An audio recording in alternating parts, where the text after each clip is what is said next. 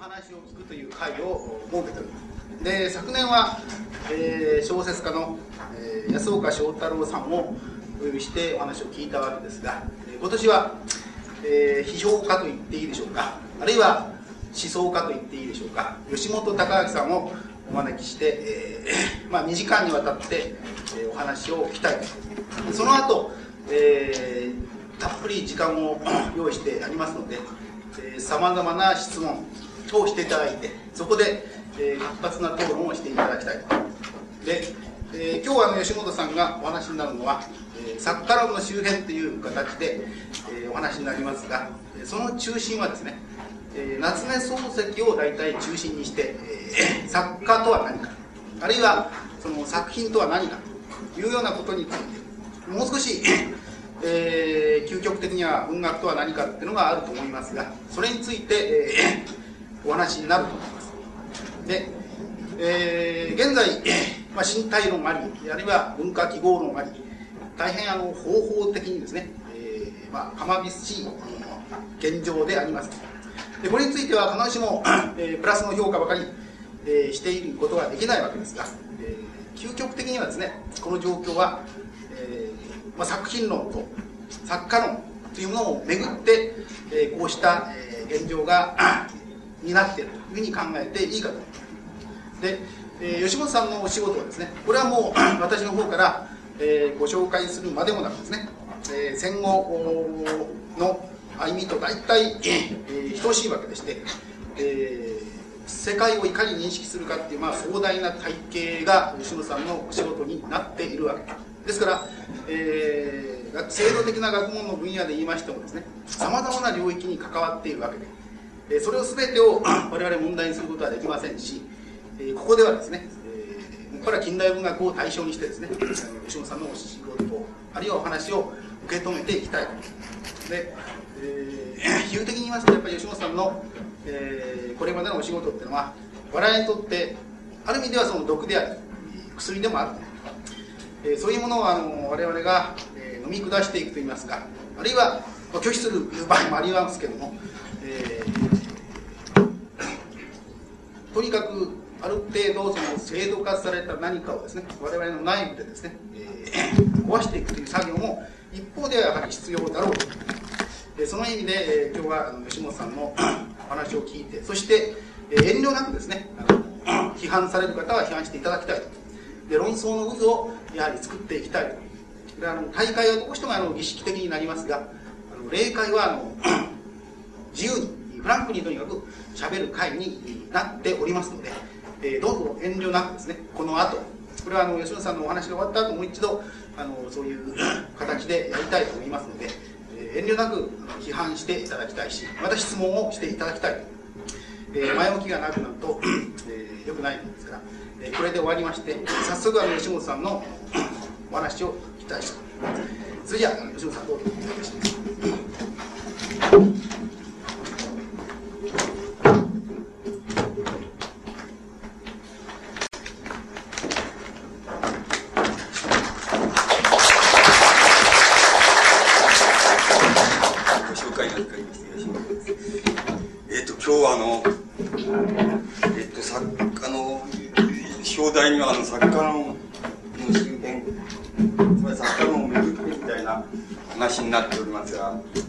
身はあの、えー、っと漱石を巡ってぐらいなところでお話ししたいと思いますどうしてそうなるかと申しますと漱石はあのいろんな意味で魅力的なあの大作家でありますしそれでおさらいするのつまり何回おさらいしてもまあちょっとおさらいしきれないみたいなところがありますのでまあおさらいしてくるにもあの大変都合がいいということでまあ漱石をめぐってっていうことを通じてまあもう少し普遍的な問題にこう何かこうあの捕まえどころを与えられたらとか捕まえどころを得られたらっていうふうに思っております。で漱石の作品があの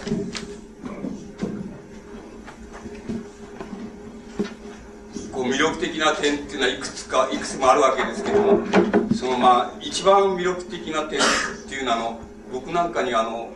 どう言いましたか、あの、登場人、作品の登場人物をあの、自分なりにその設定しながら、あの、ある箇所に来ますと、まあ、あの、どう言ったらいいんでしょう、作者自身があの、作品の中に乗り出してきまして、で、作品の登場人物の中に感情移入して白熱するところがあります。その白熱するところの魅力のところで、いわばその、ご紹介者の、あの、あれで言えばその、作品と作者が、つまり融合しちゃう点がありまして、その融合した点のところで、いわばその作品が一番その白熱してしまう。それから登場人物とのあのうち、主な登場人物と言いますか、その主人物と言いましょうか。主人物はその非常に白熱してくるっていうようなことがあります。で、白熱したその主人物の中には、もちろん物語ですから、あの、架空に設定されたものですけれども、しかしそれは、ある意味でその、作者、あるいは作家、その漱石、あるいは作家漱石のもっと根底にあるその人間漱石みたいなものの、ある、その、感情移入といいましょうか、自己移入があるんじゃないかっていうふうに思わせるところが必ず、あの、あるように思います。つまりそこのところが、あの、漱石の文学の一番の魅力であるっていうふうに思います。で、さてその漱石の作品っていうのはあのどこから入っていってもよろしいわけですけれども、え、ー、と今度おさらいしてきましたところではあの、え、ー、と「彼岸過ぎまで」っていう作品から一つ入っていきたいっていうふうに思います。でご承知のように「彼岸過ぎまで」っていう作品は、えー、あのいくつかの、まあ、小さな小分けの作品から成り立っているわけですけどもその中でまあ、一番面白いと言いますか、興味深いと言いますか、それはあの、えっ、ー、と、慶太郎っていうその主人公がですね、主人公、あるいは語り手なんですけども、あの、語り手であり主人公であるその慶太郎っていうのが、あの、学校をまあ卒業する、それで就職したいっていうことで、え、ー、と、友人の須永っていうののおじさんにあたるその田口っていう人物のところに、あの、訪ねて行くところがあります。で、訪ねて行って、その田口が、からあの、えー、と、つまり、今日、その、今日、あの、4時から5時ぐらいの間に、その、小川町の停留所、その、三田の方から、えー、あの、来るその電車から降りてくる人物がいると、その人物っていうのは、まあ、い、いろんな特徴を言うわけですけど、まあ、あの、この一番特徴は、かあの、顔のその、前と前の間にほくろがある。それで、その人物、降りてきた人物が、その、停留所を降りてから、その、2時間の間、その、どういう行動をとるかっていうのをとにかく、えー、あの、見ていて、つまり、探ってって言いましょうか。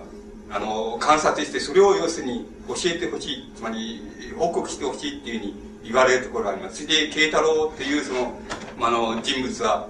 えーつまりロマンチストでもありますし、またその探偵趣味もありますありますものですから、そのやはり、えー、言われた通りに、その、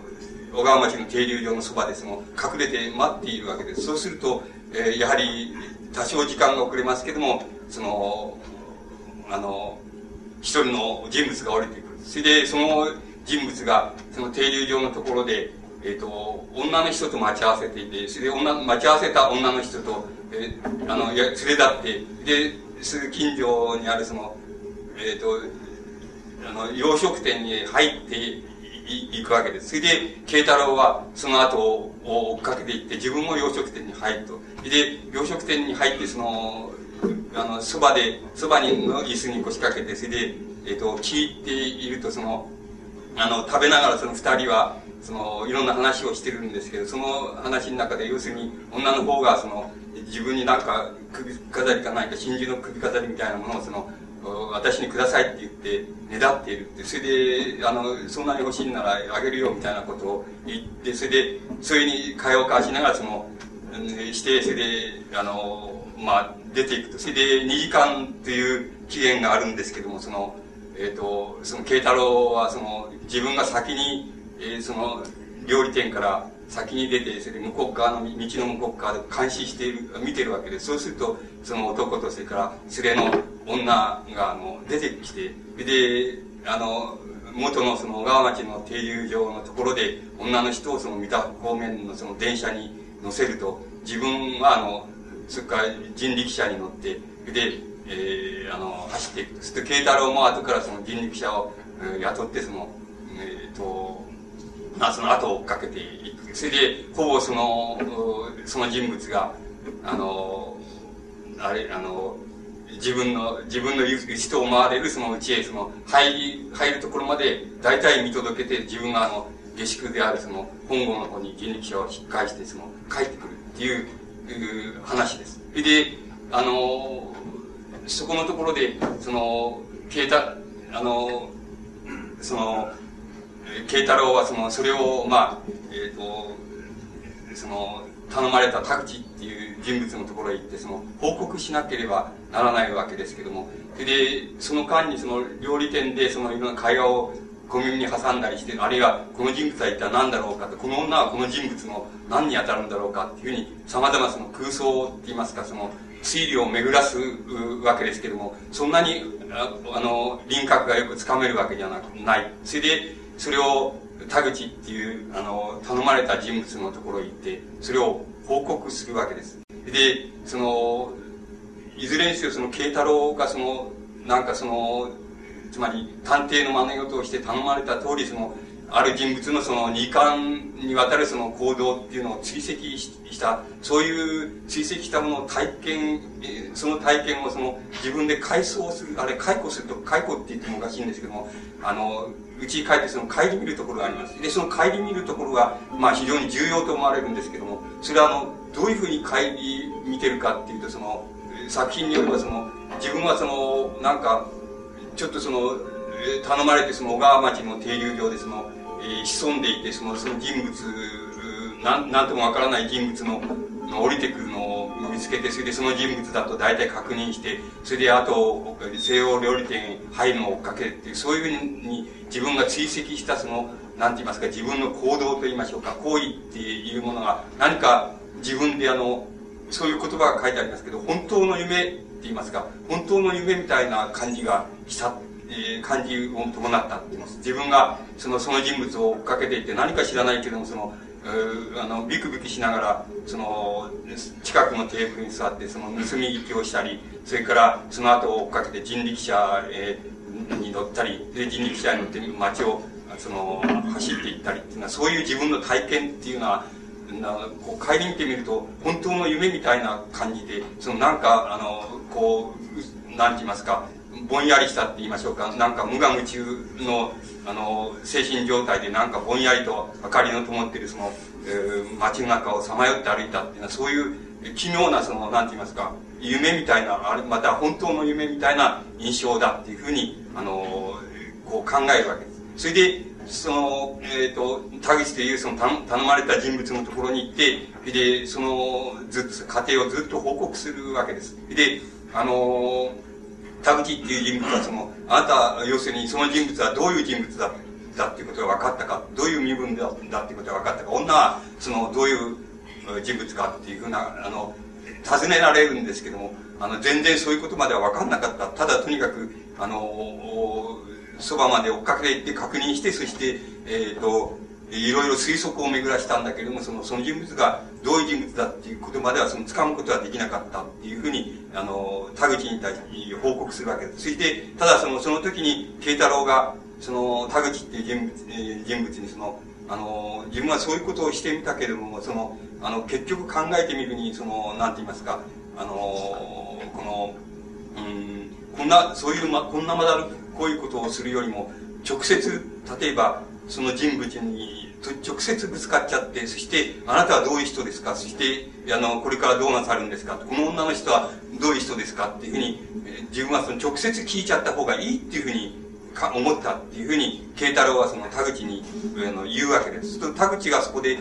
大変興味深いことを言うわけですけども、あの、あなた、あの、君はよくそこまで、その、そこまで考えられたっていうふうに言うわけです。あの、本当にそうなんだ。その、何もその、その人物の後をその、知らない、知られないように追っかけていくみたいなことをしなくても、その、一見上なように見えるけれども、その直接にその人物にぶち当たってして、やっぱり、あなたはどういう人だだとか、これからどうするんだとか、あの、この、あの、女の人はどういう人かっていうふうに直接聞いちゃった方が本当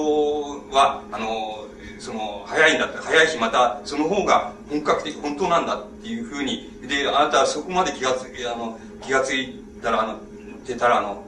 大変立派だっていうふうに、あの、田口っていう人物だと慶太郎に言うわけです。それでまあ、慶太郎はそこで、その田口っていう人物に、紹介されて、つまり、えーと、就職がまあ決まるわけですけども、その、その、つまり、そこであの、何が問題なのかって言いますと、あの、漱石の中でしばしばその、探偵、しばしば探偵、つまり広い意味での探偵的な、あの、その人物とか探偵的な行為っていうものが作品の中で、そのしばしば行われるわけですけれども、その中でその漱石がその探偵に対して、その、なんて言いますか、下している定義、定義と言いましょうか、その意味付けが、あの、あるわけですけども、漱石はその探偵っていうのは結局その、やっぱり何らかの意味でその人物ある人物のその何て言いますかそのそこを探りその本体を探りっていうふうにしてその何らかの意味でその人物をまあ陥れようっていうこの下心っていうのはどうしても免れないっていうのがその探偵の宿命であると。だからそういうことはその非常に嫌なことであると。あのそれは慶太郎にそう言わせるわけです。でそれは非常に嫌なことであると。ただ探偵っていうものはあの別の意味で言えばその、い、なんて言いますか、その、そういう言葉遣いがしてありますけども、あの、人間の異常、異常なる機関がその、暗い闇夜に運転するありさまをその、眺めている、そういうのを探偵というふうに考えれば、それはあの、いわば、一種の魂の探偵っていうところまでその探偵っていう概念がその、押し広げることができるっていうふうにあの、そういうふうに慶太郎にその言わせています。で、漱石の中でその探偵っていう概念は、あの、もし拡張して使う、使いますと、あの、つまり漱石の全、つまり全ての作品をその、王に足りるほどのその、大きな意味合いを持っているっていうことが、あの、ある意味では、あの、言うことができます。それで、その、うん、その、そこのところで問題になるわけですけど、何が問題になるかっていうと、その、慶太郎っていう人物がその自分はなんか探偵の真似事をしてみてそれで実際やってみてそれでそれは本当の夢みたいな感じだったっていうあのいう10回することとところとそれから田口がその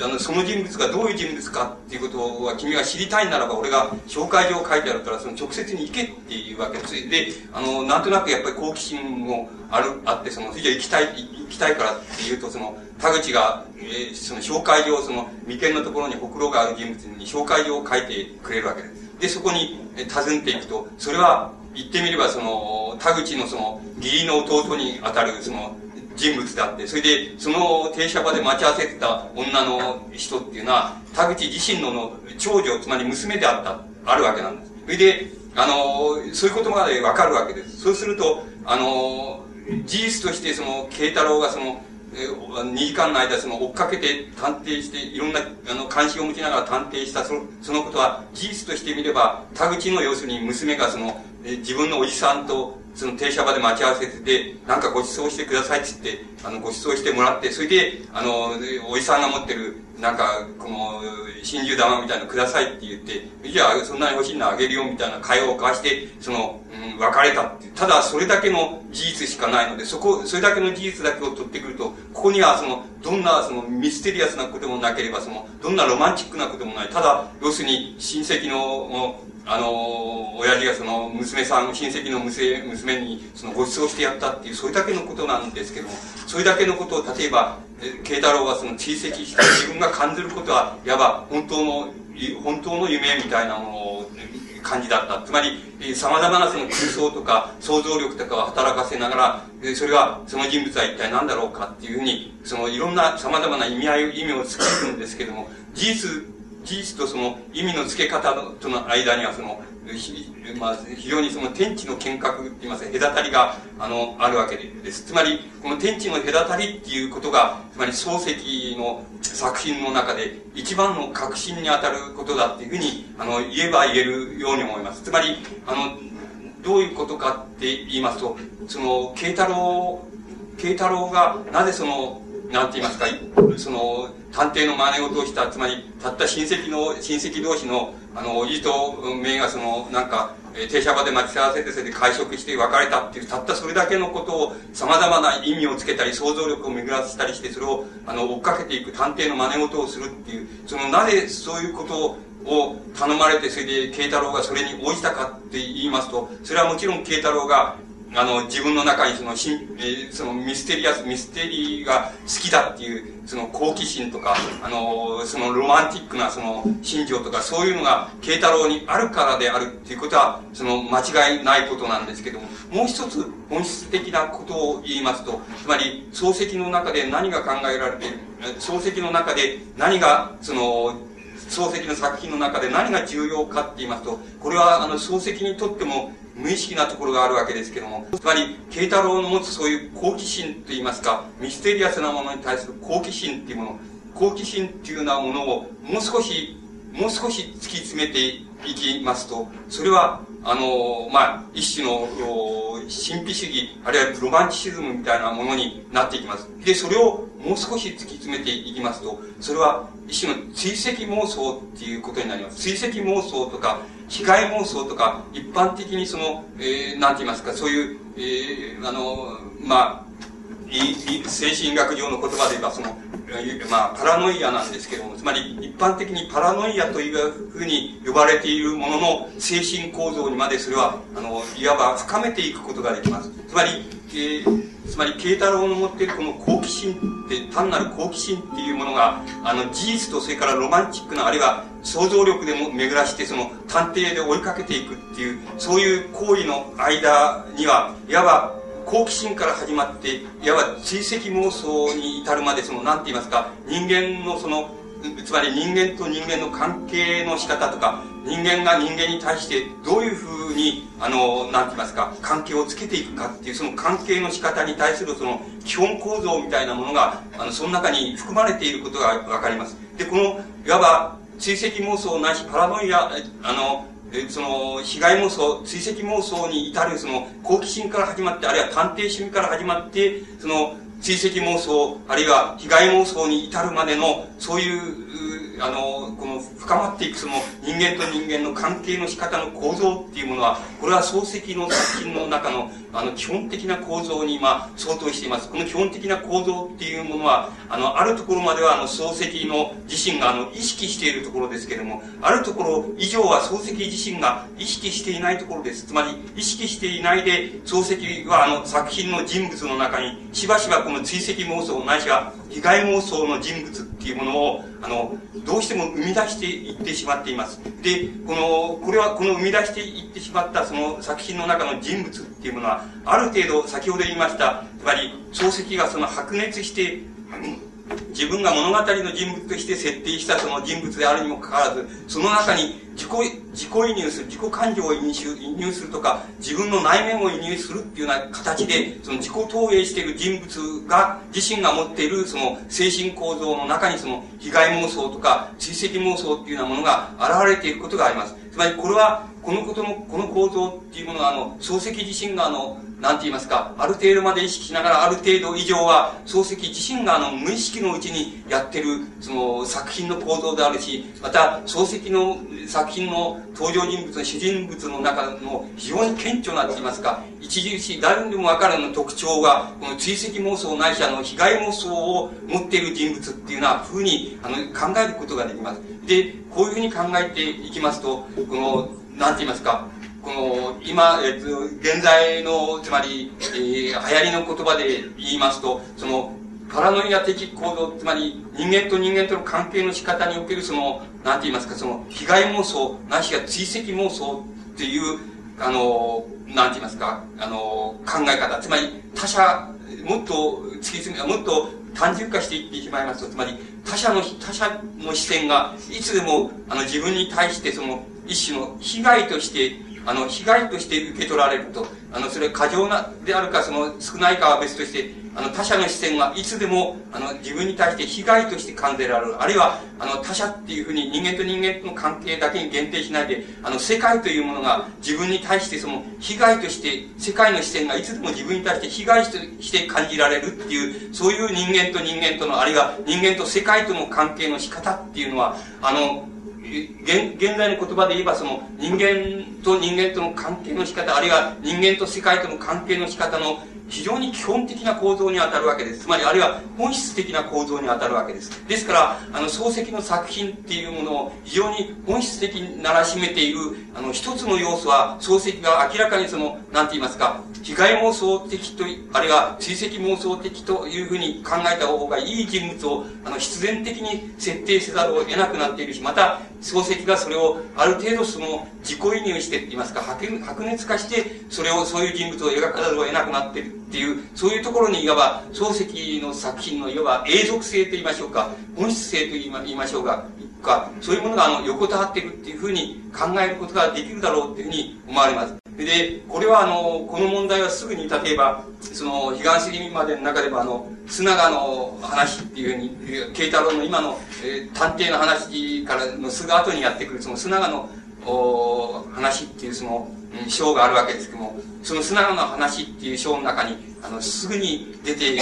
出てきます。で、須永という人物は、やはり、あの、白熱化したところでは、やはり漱石が非常に夢中になって、やっぱり自分、自己投入を、自分の影っていうものを須永の中に投入しています。で、須永っていう人物は、いわば、その、その非社交的な、そして、あの、ヒット妄想っていうものをたくさん持った、そういう人物なんです。それで、あの、自分は、あの、えっ、ー、と、あの、その、先ほどその、言いました、その、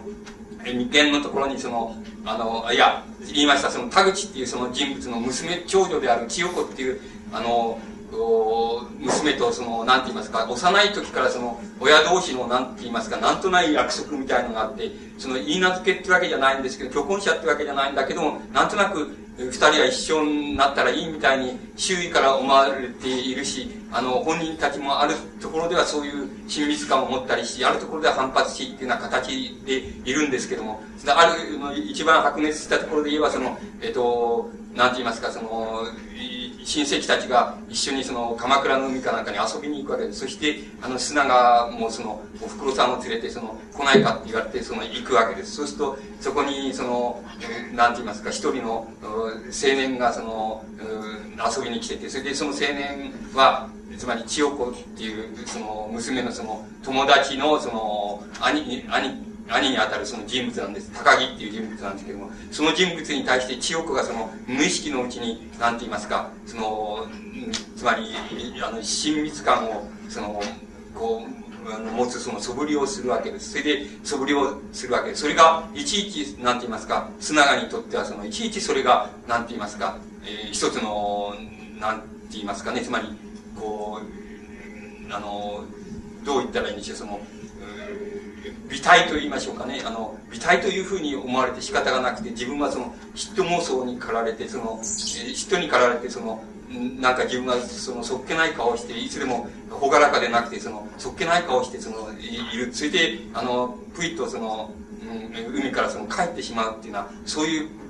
ところがあるわけですけども、そこでその、あの、千代子がその、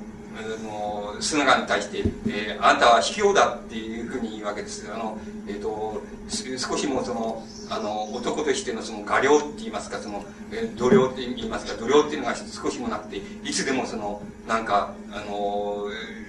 その、拗ねたような素振りばっかりしている。それで、それに、それに比べれば、その、高木っていうその人物は、その、画量があって、それで、あなた、あなたのことだって何とかして、その、仲間に、仲間としてその話を交わしたりするんですけど仲間としてやれしたりっていうふうにいつでもそういうふうに気を使ってやってるの。あなたはそのそうじゃないとその高木自分がちょっとその高木っていうその人物とそのちょっとあのあの親しそうに話しているとすぐ自分がもうそこからそのふいっとその表を背けてしまうつまりあなたは詰まるところその画量がないその卑怯な卑怯な男な人物なんだっていうふうにあの千代子が怒るところがあるんです。で、それに対してその砂川、あの、そうかもしれないけど、自分がそうじゃないんだと。自分、えっ、ー、と、自分、その、高木っていう人物はその、なんて言いますか、その、いわば生まれつきみたいに、その天から与えられたみたいに、その、なんか人をその、えー、その楽しませ、人を喜ばせるみたいなことができるんだと。で、自分はそれに対してその、非常に、えーと、いつでも孤独で引きこもりがちででそういうことができないんだっていうふうにそれでそのでお前まあお前なんかからその卑怯だなんて言われるその言われはないみたいなふうにそこで、えー、争いが起こってしまうわけです。それであのところでそのところでどういうことがその漱石がその白熱してその砂川っていう人物の中にその自己投入してるかって言いますとそのいわばその砂川っていう人物から見ると女性が女性がつまり持ってるなんて言いますか砂川にとってはそのこうあのその千代子っていうその女性の中いとこの女性の中にその高木に対するその無意識のなんて言いますか無意識の行為っていうものがあるからだからああいう素振りができるんだともしそれがなかったらあのああいう素振りが自分がいるところではできないはずだっていうふうに考えているわけです。ですから、あの、千代子は決して意識してないんだけれども、あの、意識してないんだけれども、しかし、あの、無意識のところではそれはあの、高木っていう人物を好いてるから、そういう、あの、振る舞いが自然に出てきちゃうっていうことになるんだっていうふうに、砂川はそういうふうに理解するわけです。それで、もう少し、砂川の中にはもう少し妄想がありまして、その、もっと突き詰めた妄想がありまして、一般的に女性っていうものは、あの、なんて言いますか、女性っていうものは異性に対して、その、なんて言ったらいいんですか、つまり、え異性っていうものを特定できないんじゃないかっていうあの考え方が砂川の中にはあるわけなんです。つまり、それは、その白熱したところで言えば、それは漱石の中にそういうものがあるっていうことを意味すると言ってもいいくらいなんです。つまり、あの女性っていうものは、あの、なんて言いますか、あの、誰を、どの男性を救って、どの男性を、が好きであるっていうふうに、本当に突き詰めていけば、あの、特定することができないんじゃないか。つまり、女性っていうのはそういう意味では、なんて言いますか、あの、その、うん、反性的と言いましょうか、そういうものなんじゃないかっていう一種の疑念が、あの、砂川の中には人間認識、人間に対する基本的な認識としてあるわけなんです。で、あの、ところが、あの、千代子にとっては、千代子にとってはそんなことはないのであって、あの、そんなことはないのであって、自分はその、非常に、えー、一人でにその、まあ、別に好きだ嫌いだっていうんじゃなくて、一人でにそういうふうに、あの、振る舞っているだけなんだと。例えば、高木っていう人物に対して振る舞っているだけなんだと。あるいは、一般的に男性に対してそう振る舞っているだけなんだっていうふうに、あの、千代子はそういうふうに思ってるわけで。ところが、あの、砂川の方から言わせれば、その、そうじゃないって、あれは無意識のうちに、要するに、あの、高木っていう人物を好きだから、そういうことができるんだっていうふうに、そういうふうにできるんだっていうふうに、その、砂川は考えてるわけです。で、その菅の、砂川のそういう、いわば、嫉妬妄想っていうものの、あの、なんて言いますか、構造をもう少し突き詰めていきますと、突き詰めていったところに、まあ、いわば、漱石の持っているその女性像っていうものがあるわけですけども、女性認識っていうものがあるわけですけども、もう少し突き詰めていきますと、あの、女性っていうものは、あの、どういうふうに考えても、その、なんて言いますか、男性を特定できないっていう、あの、つまりそれが女性の本質じゃないのかっていう、あの、疑念を、あの、砂川の方は持ってるわけです。つまり、あの、漱石の方は持ってると言ってもいいいいわけです。つまり、漱石はそういう女性認識っていうのを基本的には持ってるわけです。ですから、あの女性は例えば、あの、男性がその女性を好きであるっていうふうに特定した場合には、それに応ずるっていうこと、応じてその男性を好きだっていうことはできるけれども、あの、一般的に言って女性っていうものは、あの、え、特定する、え性を特定するって言いますか、あるいは異性を特定するっていうことは、あの、女性はできないんじゃないかっていうふうな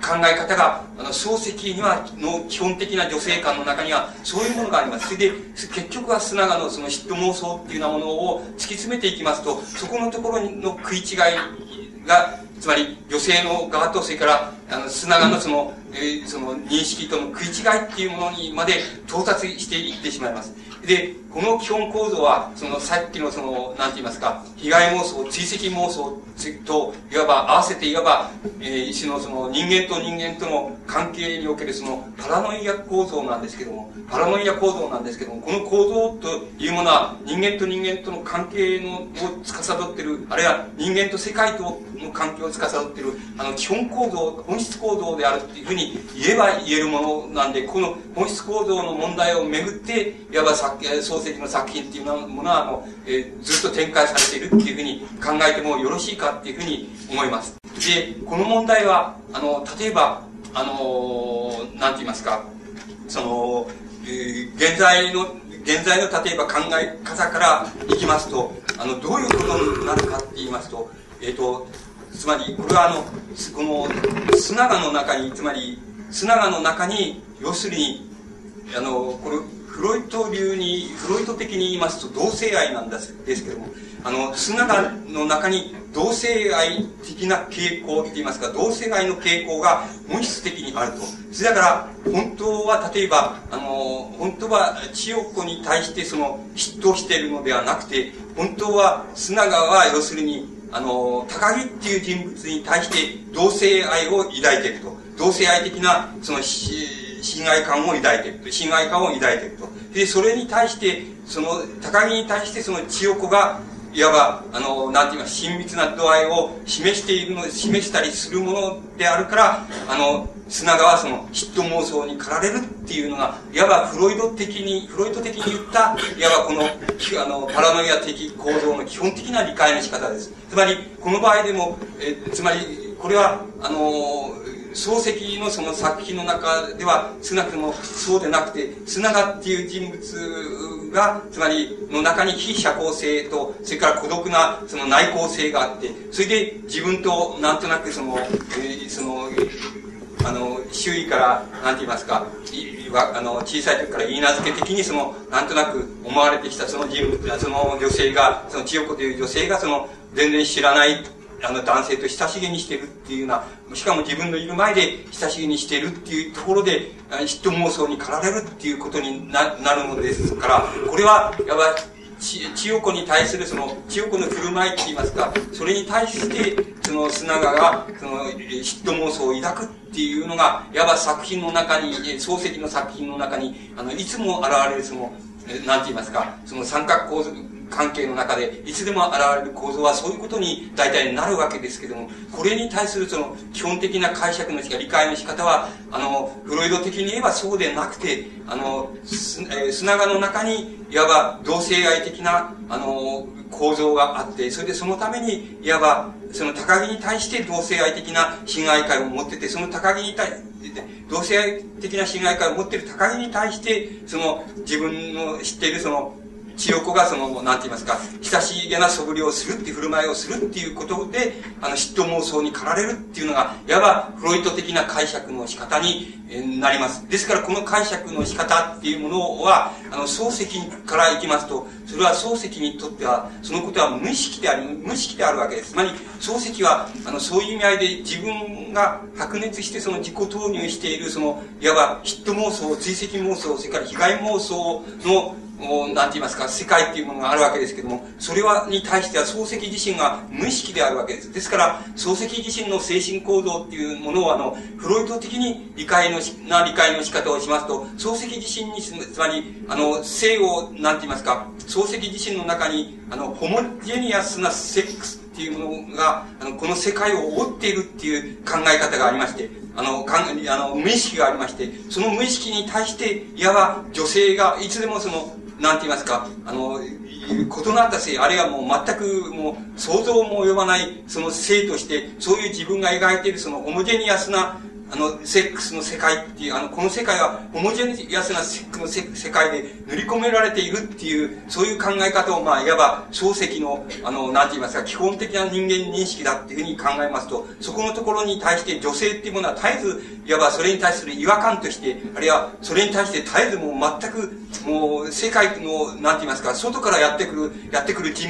あの、ものみたいな形で女性っていうものはいつでもやってくると。で、その、そしてそこの、いわば漱石が、この世界として理解しているその、ホモジェニアスな性の世界って言いますか、その、その世界に対して、いつでも女性っていうものは違和感をもたらすもんだ。あるいは、そこに対していつでも格段をもたらすもんだ。あるいは、そこに対していつでも激しい対立をもたらすもんだっていうふうに、漱石自身の中では、あの、認識の、あの、自身の、いわば潜在的な認識の中では、あるいは潜在的な無意識の中では、あの、そういうふうに、この世界が理解されている、あるいは女性っていうものが理解されているっていうふうに考えることが、あの、できるだろうっていうふうに思います。つまり、あの、この、漱石があの、この世界をそのホモジェニアスなセックスの世界だっていうふうに、あの、世界で塗り込められているっていうふうに、あの、漱石が考えているっていう場合の、そのホモジェニアスな世界っていうい、や、セックスの世界っていうのは、あの、いわゆるフロイト的な意味での同性愛っていうふうに限定しなくてもよろしいので、いわば対立の性っていう、あるいは均質な性、あの、均質なセックスって言って、言いましょうか、その、均質なセックセックス、あるいは単質なセックスと言いましょうか、そういうものとしてこの世界が塗り込められているっていうふうに、あの、そういうふうに、いわば公費な意味で、広い意味で、あの、その、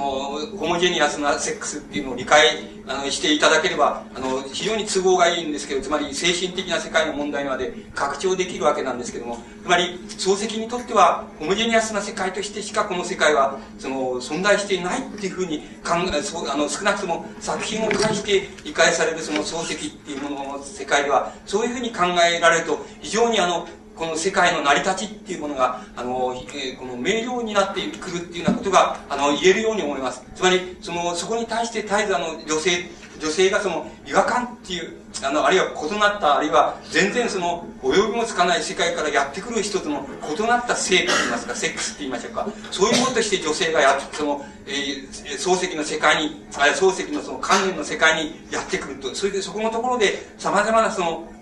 つまり違和感をかきたてその様々な問題を引き起こしっていうような風になってくるのですけども、それに対して漱石は、あの、ただの一度もその作中の人物を介して、あるいは、その、その、なんて言いますか、作中の人物の認識を介して、ただの一度も、そういう、あの、自分のその世界に対する認識の仕方っていうものを、ただの一度も修正しようとしたことはないと思います。それから、ただの一度も、あの、自分の女性に対する、その考え方っていうものを、あの、修正しようとしたことはないと思います。漱石は、あの、意識的であるあるにしろ、その、漱石は無意識的的であったにしろ、あの、女性っていうものに対していつでも、あの、威和をもたらすもの、あるいは、あの、それは様々な言葉で作品では言われてますけど、威和をもたらすもの、あるいは自分の考えているそのホモジェニアスな世界っていうものを、世界っていうふうに考えれば、世界の全体というふうに考えれば、それに対して絶えず、もう全く異質なとこからそこへやってくる、そういう異なった性、あるいはちょっと及びもつかない、あの想像もつかない性として、つまり不可解な性って言いましょうか、そういうものとして女性っていうものがいつでも、あの、漱石にとっては考えられているっていうことが、少なくともあの、作品を介して言えば、あの、すぐにそういうことが理解されます。それで、あの、そういう認識が、いわば、あの、作品の登場人物の中で、あの、白熱してきたっていう、そういう場合に限って、いわば、あの、漱石のこの作中人物が非常に白熱してしまうっていう場面が、あの、描かれるっていうことが、あの、すぐに、あの、理解されます。だから、多分その問題は、あの、つまりその理解の仕方、今のような理解の仕方が、その正当であるにしろないにしろ、いわば、あの、漱石の作品の世界から、あの、伺うことができるあの、漱石の世界っていうものの中で、非常に大きな位置づけを、あの、持って、あの、行われ、位置づけをその、占めていただろうっていうことが、あの、多分言えるんじゃないかというふうに思われます。で、あの、漱石は、漱石の作品の特徴っていうのは、今言いましたように、その、そこの、そこの中で、その、あの、世界っていうものをホモジェニアスなセックスの世界だっていうふうに考えるような、考えているような、あの、意識的、意識的あるいは無意識的に考えているような、その主人物が必ず登場する。それはもう男性ですけど、登場するっていうことと、それに対して最も激しい形で、その、違和感、つまり、い、あの、異なったその、何て言いますか、違和感をもたらすその性として、その登場する、あの、女性、女性の像が必ず、その、やってきて、そこに来ると、あの、漱石の作品が、あの、白熱するっていうことが、あの、言えると思います。それは、例えば、もちろん、初期の、例えば、グビンソの浮上から始まりまして、あの、三四郎の中の、その、峰子からその、まあ、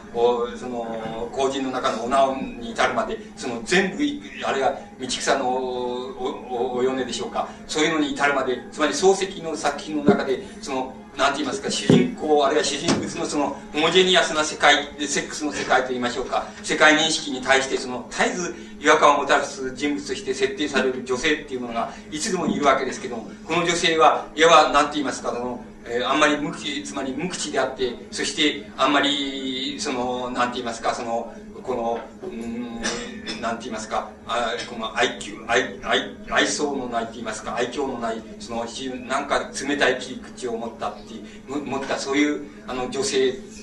女性がいつでも出てくるわけですけども、その女性のイメージが出てくるとき、来て、その、主人公であるその、男性のその、ホモジェニアスなセックスの世界に対して、あの、なんて言いますか、違和感をもたらすような、そういう振る舞いに及ぶときには、多分いつでもその、漱石の作品は、非常にそこの箇所で、あの、白熱して、あの、行くっていうことが、あの、うん、この言えるんじゃないかっていうふうに、あの、思います。例えば、それじゃえっ、ー、と、えー、まあ、あの、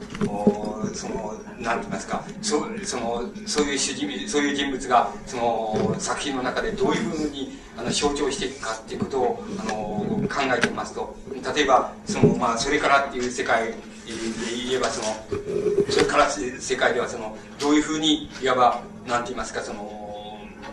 つまり、先ほどの、なんて言いますか、えー、言いました、その、彼岸過ぎまでのその、慶太郎の探偵趣味って言いましょうか、その、うん、あるいは追跡妄想みたいなものと、えー、比べて、あの、言いますと、例えばそれからでは、あの、どういう構造になっていくかって言いますと、その、大輔っていうその主人公が、あの、まあ、自分がかってその、旧友にその、なんて言いますか、世話をしたその自分の、あの、友達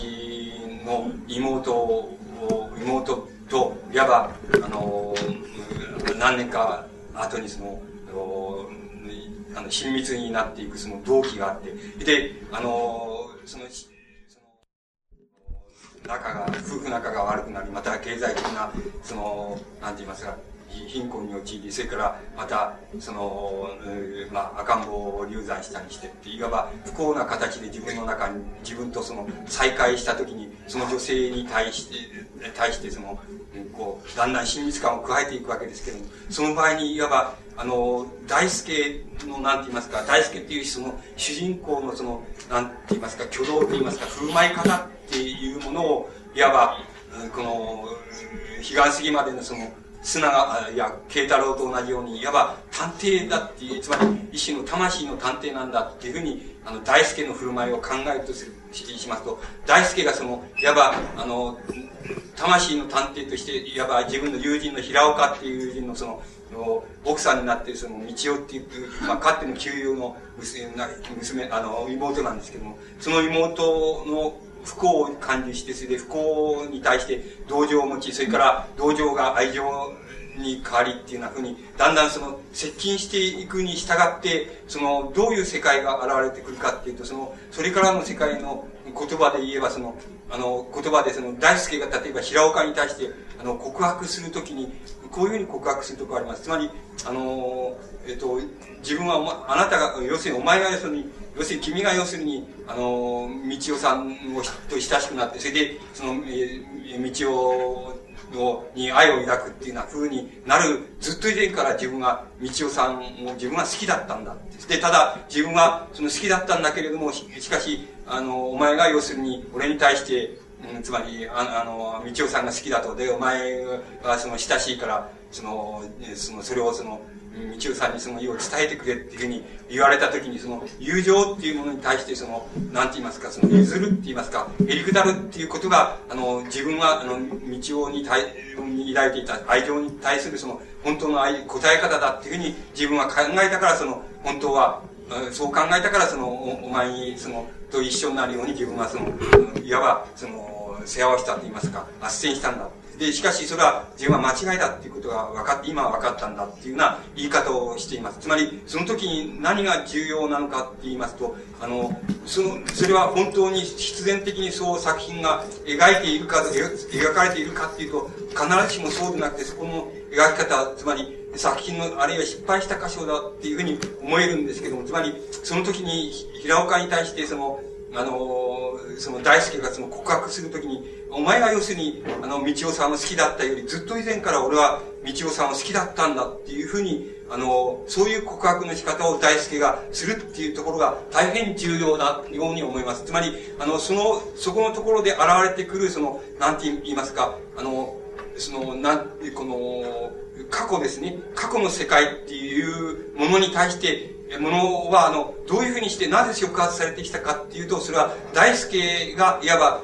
魂の探偵っていうようなものとして、つまり、あの、彼岸杉村の慶太郎と同じように、その、平岡とその、なんて言いますか、あの、道夫のその夫婦と再会した時に、その夫婦の間がどういうふうになってるかっていうようなことに対して、いわば、あの、大輔が、あの、接近していって、それを、それをその探ろう探ろうっていうふうに、それを探ろう探ろうというふうな形で自分が接近していった時に、現れてくる、その謎って言いましょうか。現れてきた謎っていうものが何かっていうと、その、いわば自分が道をに対して、その、平岡が好きになったよりもずっと以前から本当は好きだったんだっていう自分の、なんて言いますか、その精神、過去の精神構造っていうものが、そこで謎として浮き上がってくるっていうふうな構造に、あの、それからだと、っていう作品はなっているわけです。つまり、あの、そういうふうに考えていきますと、大輔っていうのは、いわば、えー、一種の、まあ、あの、漱石の作品の主人公として、いつでも現れてくる、その、一種の魂の探偵なんだって、その、魂の探偵が、いわば、ある事柄に対して、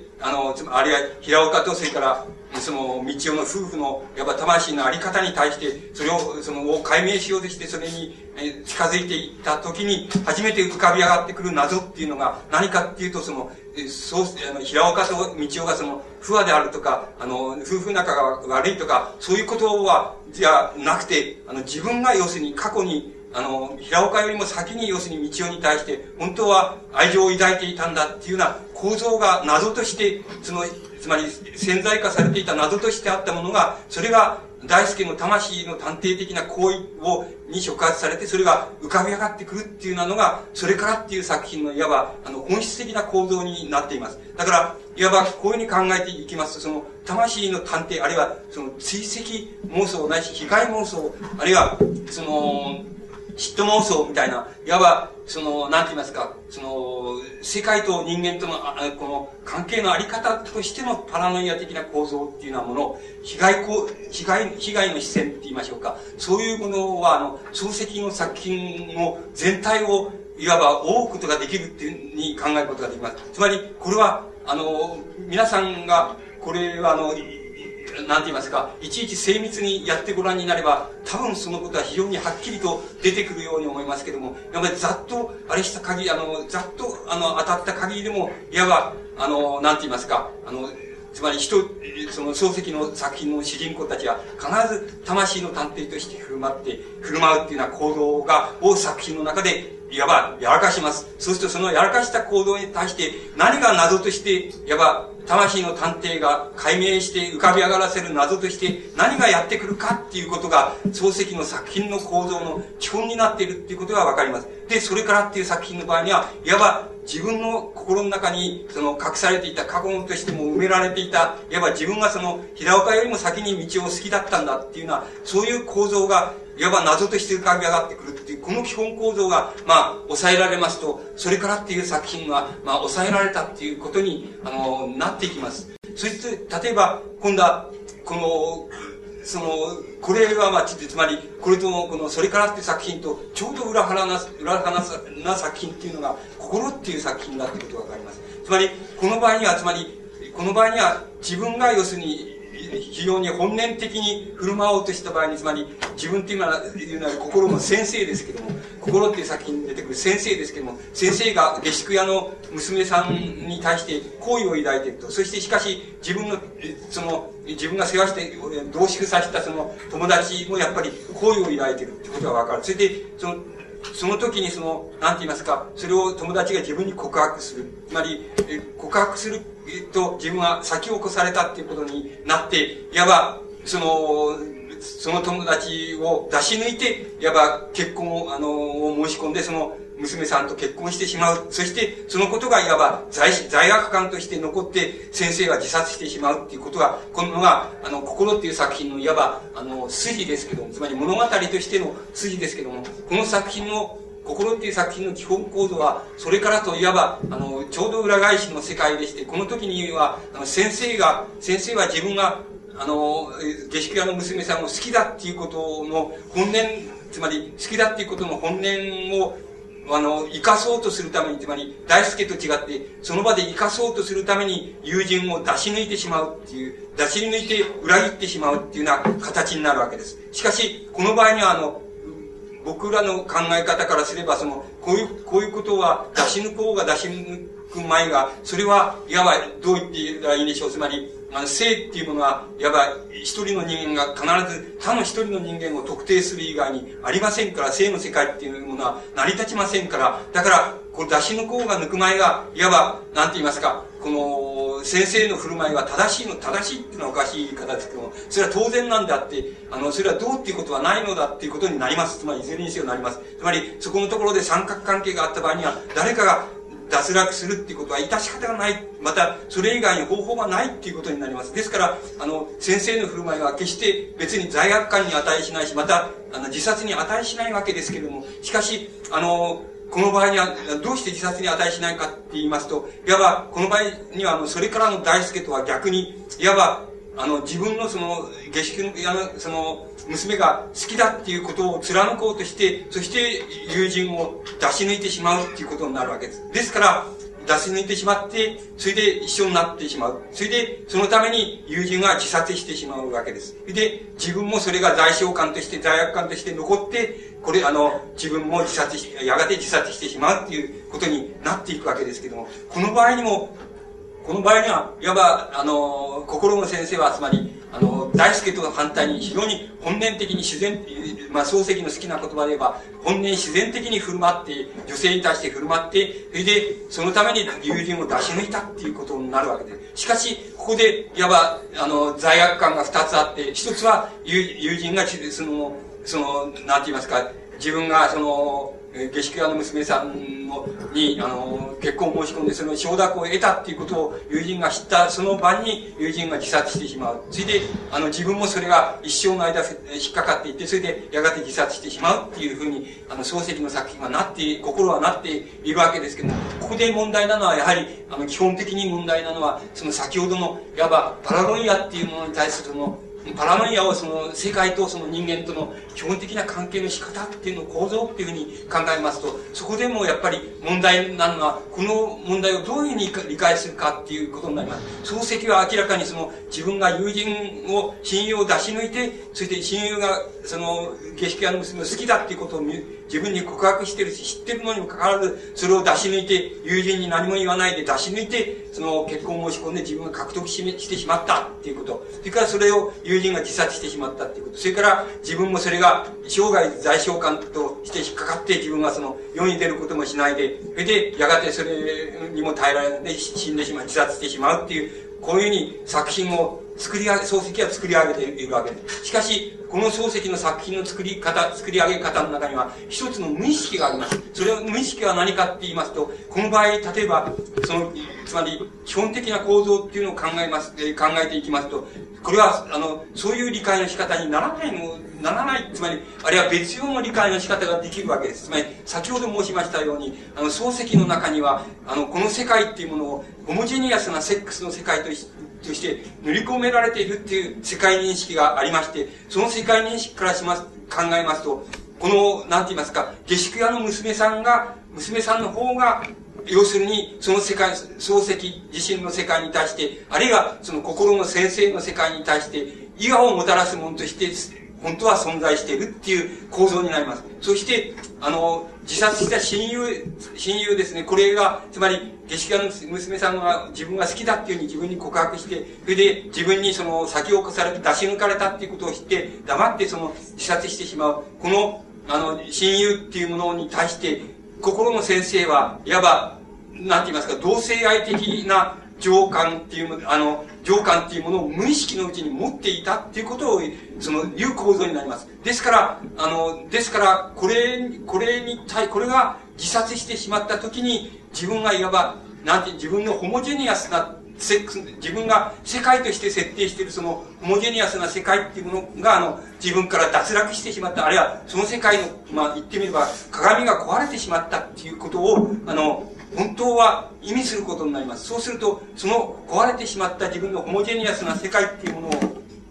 長い間、心の先生は、あの、維持、いずれにせよ、かろうじてその維持していくわけですけども、それが、とうとう最後に維持しきれなくなって、あの、心の先生は、つまり、あの、ちょうど明治の終わりで、その、明治、明治天皇が、作品の中で言えば明治天皇が死に、野木大将が殉死して、えー、死んでしまった時に、それを、それを一つの、なんて言いますか、暗示として受け取って、あの、自分もその、自殺してしまうっていうような形になります。しかし、これは、それで作品自体は、あの、心の先生の中に一種の強烈な倫理観があって、それが生涯引っかかっていて、そしてついにその自殺してしまったっていうふうになり、な構造に作品自体はなっています。あるいは漱石自体は、あの自分のな、自己内省のその中で、その自分を内省した場合に、漱石自身があの自分をそういうふうに限定していた、つまり漱石は自分の資質を、あの、それになぞらえていたっていうふうに考えることもできるわけですけども、多分それは、それ、そのなぞ、漱石自身のなぞらえ方は無意識であって、あの、本当の、つまり、構造はそうでなくて、漱石自身の中に、あの、この世界をそのホモジェニアスなセックスの世界として塗り込めているものがあって、その塗り込めているものに対して、いわば、あの、心の先生の親友、自殺してしまった親友っていうのは、それに対して全く、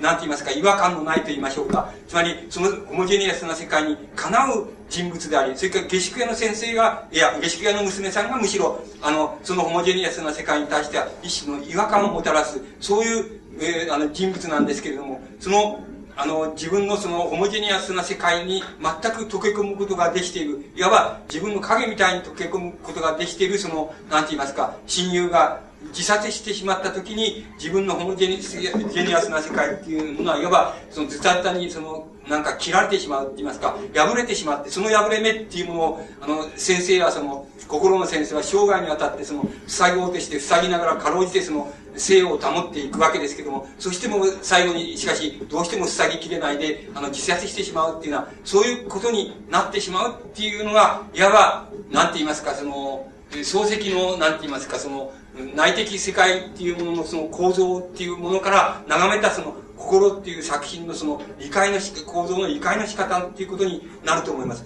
この理解の仕方っていうものが、あの、この理解の仕方っていうものがその、ううまく、あの、うまくこの構造がつかめたときに、多分、心っていう作品がつかめたっていうことになるんではないかっていうふうに思います。そうすると、心っていう作品が、多分それからっていう作品といわば、表裏をなす、あの、作品なんだっていうふうに、あの、入れるのではないかっていうふうに思います。で、あの、ところで、その、漱石、一見するとこの、あの漱石のせその世界の中で作品の世界の中で一見するとこの今申し上げました世界とその何て言いますか一種対照的に思われるその作品があります。それはあのたくさんあるんですけどたくさんってつまりいくつもあるあるんですけど、まあ、例を挙げてみますとね例えばこの門の後に当然あの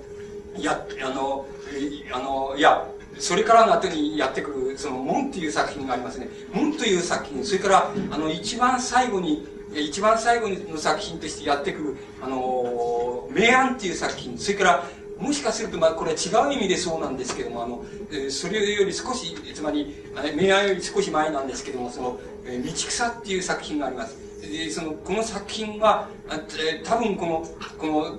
魂の探偵がどういうふうに魂を、その、どういうふうに探っていくと、つまり、魂の探偵たる作中の登場人物がどういうふうに魂、あの、あることを探っていくと、そうすると何が謎として浮かび上がってくるか。それで、その、それがいわば、こう、なんて言いますか、えー、この、過去から存在するその一つの世界として浮かび上がってくるかっていうようなことを、基本構造、漱石の作品の基本構造から言いますと、全く異質のように思われる作品なんです。そうすると、この作品は、あの、一見すると異質のように思われるんですけれども、この作品には、あの、本当はやっぱり、あの、やっぱり、あの、同じような意味合い、同じような意味合いをその、この、込めて理解することができるように思われます。で、この込めて理解できるところっていうのを、一つその、なんて言いますか、簡単な、この言い方で、つまり、あの、言ってしまいますと、なんて言いますかね、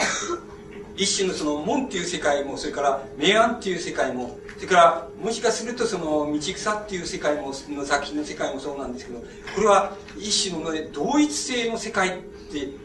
同一性の世界っていうふうに言ったらいいんじゃないかっていうふうに思われます。つまり、こう、まあ、こんなことを、こんな言い方は別にしなくてもいいわけですけども、つまり、あの、概念を砕いて、あの、あれすればいいわけなんですけども、まあ、あの、話をつまり、その、わかりやすくするために申し上げますと、同一性の世界って、同一性の世界だっていうふうに言えば、言えるんじゃないかっていうふうに思われます。この同一性っていうことの意味になるわけですけども、同一性っていうことは、いわば、あの、作品の世界、あるいは作品の登場人物の世界でもいいんですけども、登場人物の世界というものを、一種のあの、が、あの、どのように異なった、性格のどのように異なった振る舞いをする人物がやってきて描かれていたとしても、それは究極においては、つまり本質的に言いますと、同一性だ、同じだっていうふうに、同じだっていうふうに考えられる。つまり、同じだっていうふうに考えられる、そういうあの作品の世界だっていうふうにな意味合いにとってくださればいいと思います。つまり、どんたくさんの異質な、あの、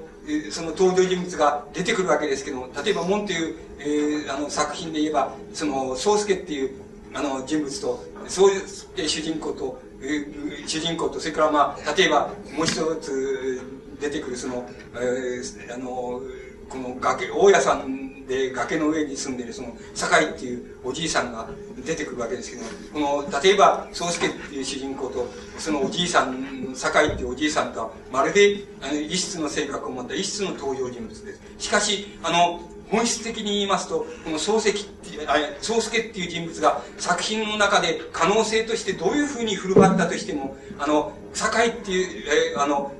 崖の上の大家さんのおじいさんのその振る舞い方と、格別その、格別本質的に違った振る舞い方をできないような世界として、あの、描かれているっていうことができます。つまり、えっ、ー、と、もっとわかりやすく言えば、あの、漱石、あ宗介っていう人物、人物がどういうふうに思い悩んだり、どういうふうに自分を破滅させようっていうふうに、あるいはどういうふうに思い悩んで、つまり自分は、禅寺を訪ねていって、自分の悩みを、とか不安を解決しようみたいな瞬間で、禅寺を訪ねたり、するわけですけれども、そういうふうにいかに思い悩んだり、不安に駆られたりするにしても、あの、宗介っていう、あの、人物は、決してあの、門という作品の中で、あの、破滅したり、それから特別生き方を変えたりっていうことは、あの、できないっていうことは、あらかじめ決められた世界だっていうことがお分かりになりましょう。つまり、あの、つまり、その、宗介と、えー、あの、奥方とは、その、ひっそりと崖の下で、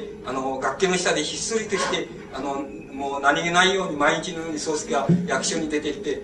勤めては帰ってきてない、また帰ってきて、それを毎日のように繰り返して、帰ってくれば、こたつを、あの、とか火鉢をその挟んで、二人でその寝るまでボソボソとあの世間話をして、そして二人で寝てしまうっていう、なんか生活を、あの、こう、静かに静かに繰り返しているわけです。で、あの、漱石はその世界を大変よく、あの、大変よく描いてて、僕なんか大変好きなせあの作品ですけども、この、その、宗介たちのその生活のひっそり崖の下であの生活している世界っていうのがあってその世界っていうのはあの宗介がどんなに思い悩もうがどうしようがあのどういう振る舞いをしようがあの決してそれが破れてしまうとか壊れてしまうってことを壊れて破滅してしまうってことを想定することができないってことが初めから分かります。例えばあのその、宗介、あの、宗介っていう人物は、その主人公は、どういうふうにして不安に駆られるかっていうと、えー、のかって言います。その崖の上の大家さんである酒井っていう、そのおじいさんと、いわばあの、えー、泥棒に入られたっていうことを契機にして、少し口を聞いて仲良くな、な、口を聞くようになって、世間話をするようになるわけです。それで、その世間話の中で、その、えー、堺っていうおじいさんの弟が、あの、もう、満州とか猛虎とか、そっちの方に行ってんだけど、ちょっと帰ってくるんだって、東京に帰ってくるんだっていう話が、たまたま世間話と出てきて出てくるわけです。で、その、その堺っておじいさんの弟との友達である安井っていう人物も一緒に連れてくるっていうふうに、連れて猛虎から帰ってくるって言ってるっていう話が、たまたま世間話の間に出てくるわけです。それを聞いて、漱石っていうのは、あ、宗介はその、あの、こう、不安に駆られるわけ、不安と驚きに駆られるわけ。どうしてかっていうと、その安井っていう人物は、あの、かってその自分と京都、京都でその大学の、その、友達で、学生の友達であり、そして、あの、その安井が、その、一緒に同棲してた、その女が今自分の奥さんになってるそのお嫁だったっていう。それで、その、そこで、まあ、三角関係になって、そして自分がお嫁を取ったっていう形になって、それで自分が、あの、それで安井がその、悩んだ果てにその、満州とか蒙古とか、そっちの方に行っちゃった。で、自分はその、学校を中退するっていう形で、それで、あの、東京へ出てきて、それで自分はもう、再び、あの、安いをその、安いの生涯を狂わしてしまった。自分はもう、あの、世間には出られないし、出る気もないんだっていうふうな形で、ひっそりと崖の下で、その、お嫁と一緒にその、ひっそりと暮らし、平和に暮らしているっていう、そういうこと、そういう過去があるわけですけども、それはあの、酒井っていうおじいさんがたまたま自分の弟がその満州から帰ってくると、それによって弟の友達である安井っていう男も帰ってくるって、そういうことを聞いて、あの、漱石、あ、漱石はその、動揺し、また不安に駆られるわけです。で、あの、お米に対して、つまり奥方に対して、それを告白して、安井がもしかすると、あの、崖の上のその境のうちへ、その来るかもしれないんだっていうふうに、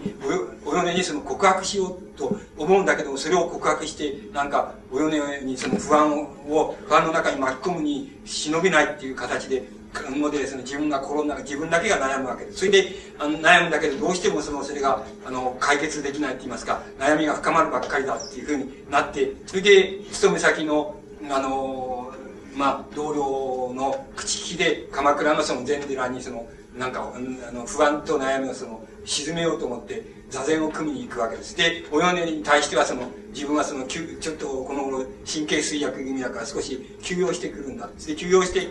きたいんだ。それで、あの、鎌倉あたりの、あの、禅寺で安くその、止めてくれるところがあるから、そこで、のんびりその、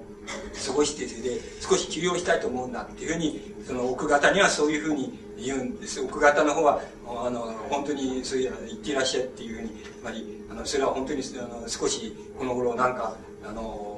疲れ気味のように見えるからその行ってらっしゃいみたいなふうに言われてそれでそういうふうでただ休養してくるっていうふうに言いながら言ってあの奥方には言ってそれであの休暇をもらってそれで禅寺へ行ってそのあの盛んにそこで座禅をするんですけどもちっとも悩みが解決するっていうふうにならないでそのまま帰ってくるわけです。であのこの場合でもつまり、宗介の悩みや不安がどんなふうに拡大されていったっていうふうに考えても、それは奥方にも言うことができないって言わないし、それから、それが、まあ、外にも本当は、あの、現れないっていうような形でそれが収ま、あの、その、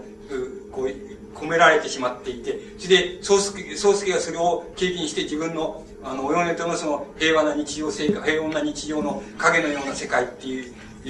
の生活っていうのを壊してしまうってことは到底作品として考える作品の可能性としては考えられないように初めから設定されているっていうことがわかります。そうすると、それで結局作品としては、作品の筋立てとしては、つまり、そういうふうに悩んで禅寺行っても、その解決できないで帰ってくるわけですけども、帰ってきた時に、その、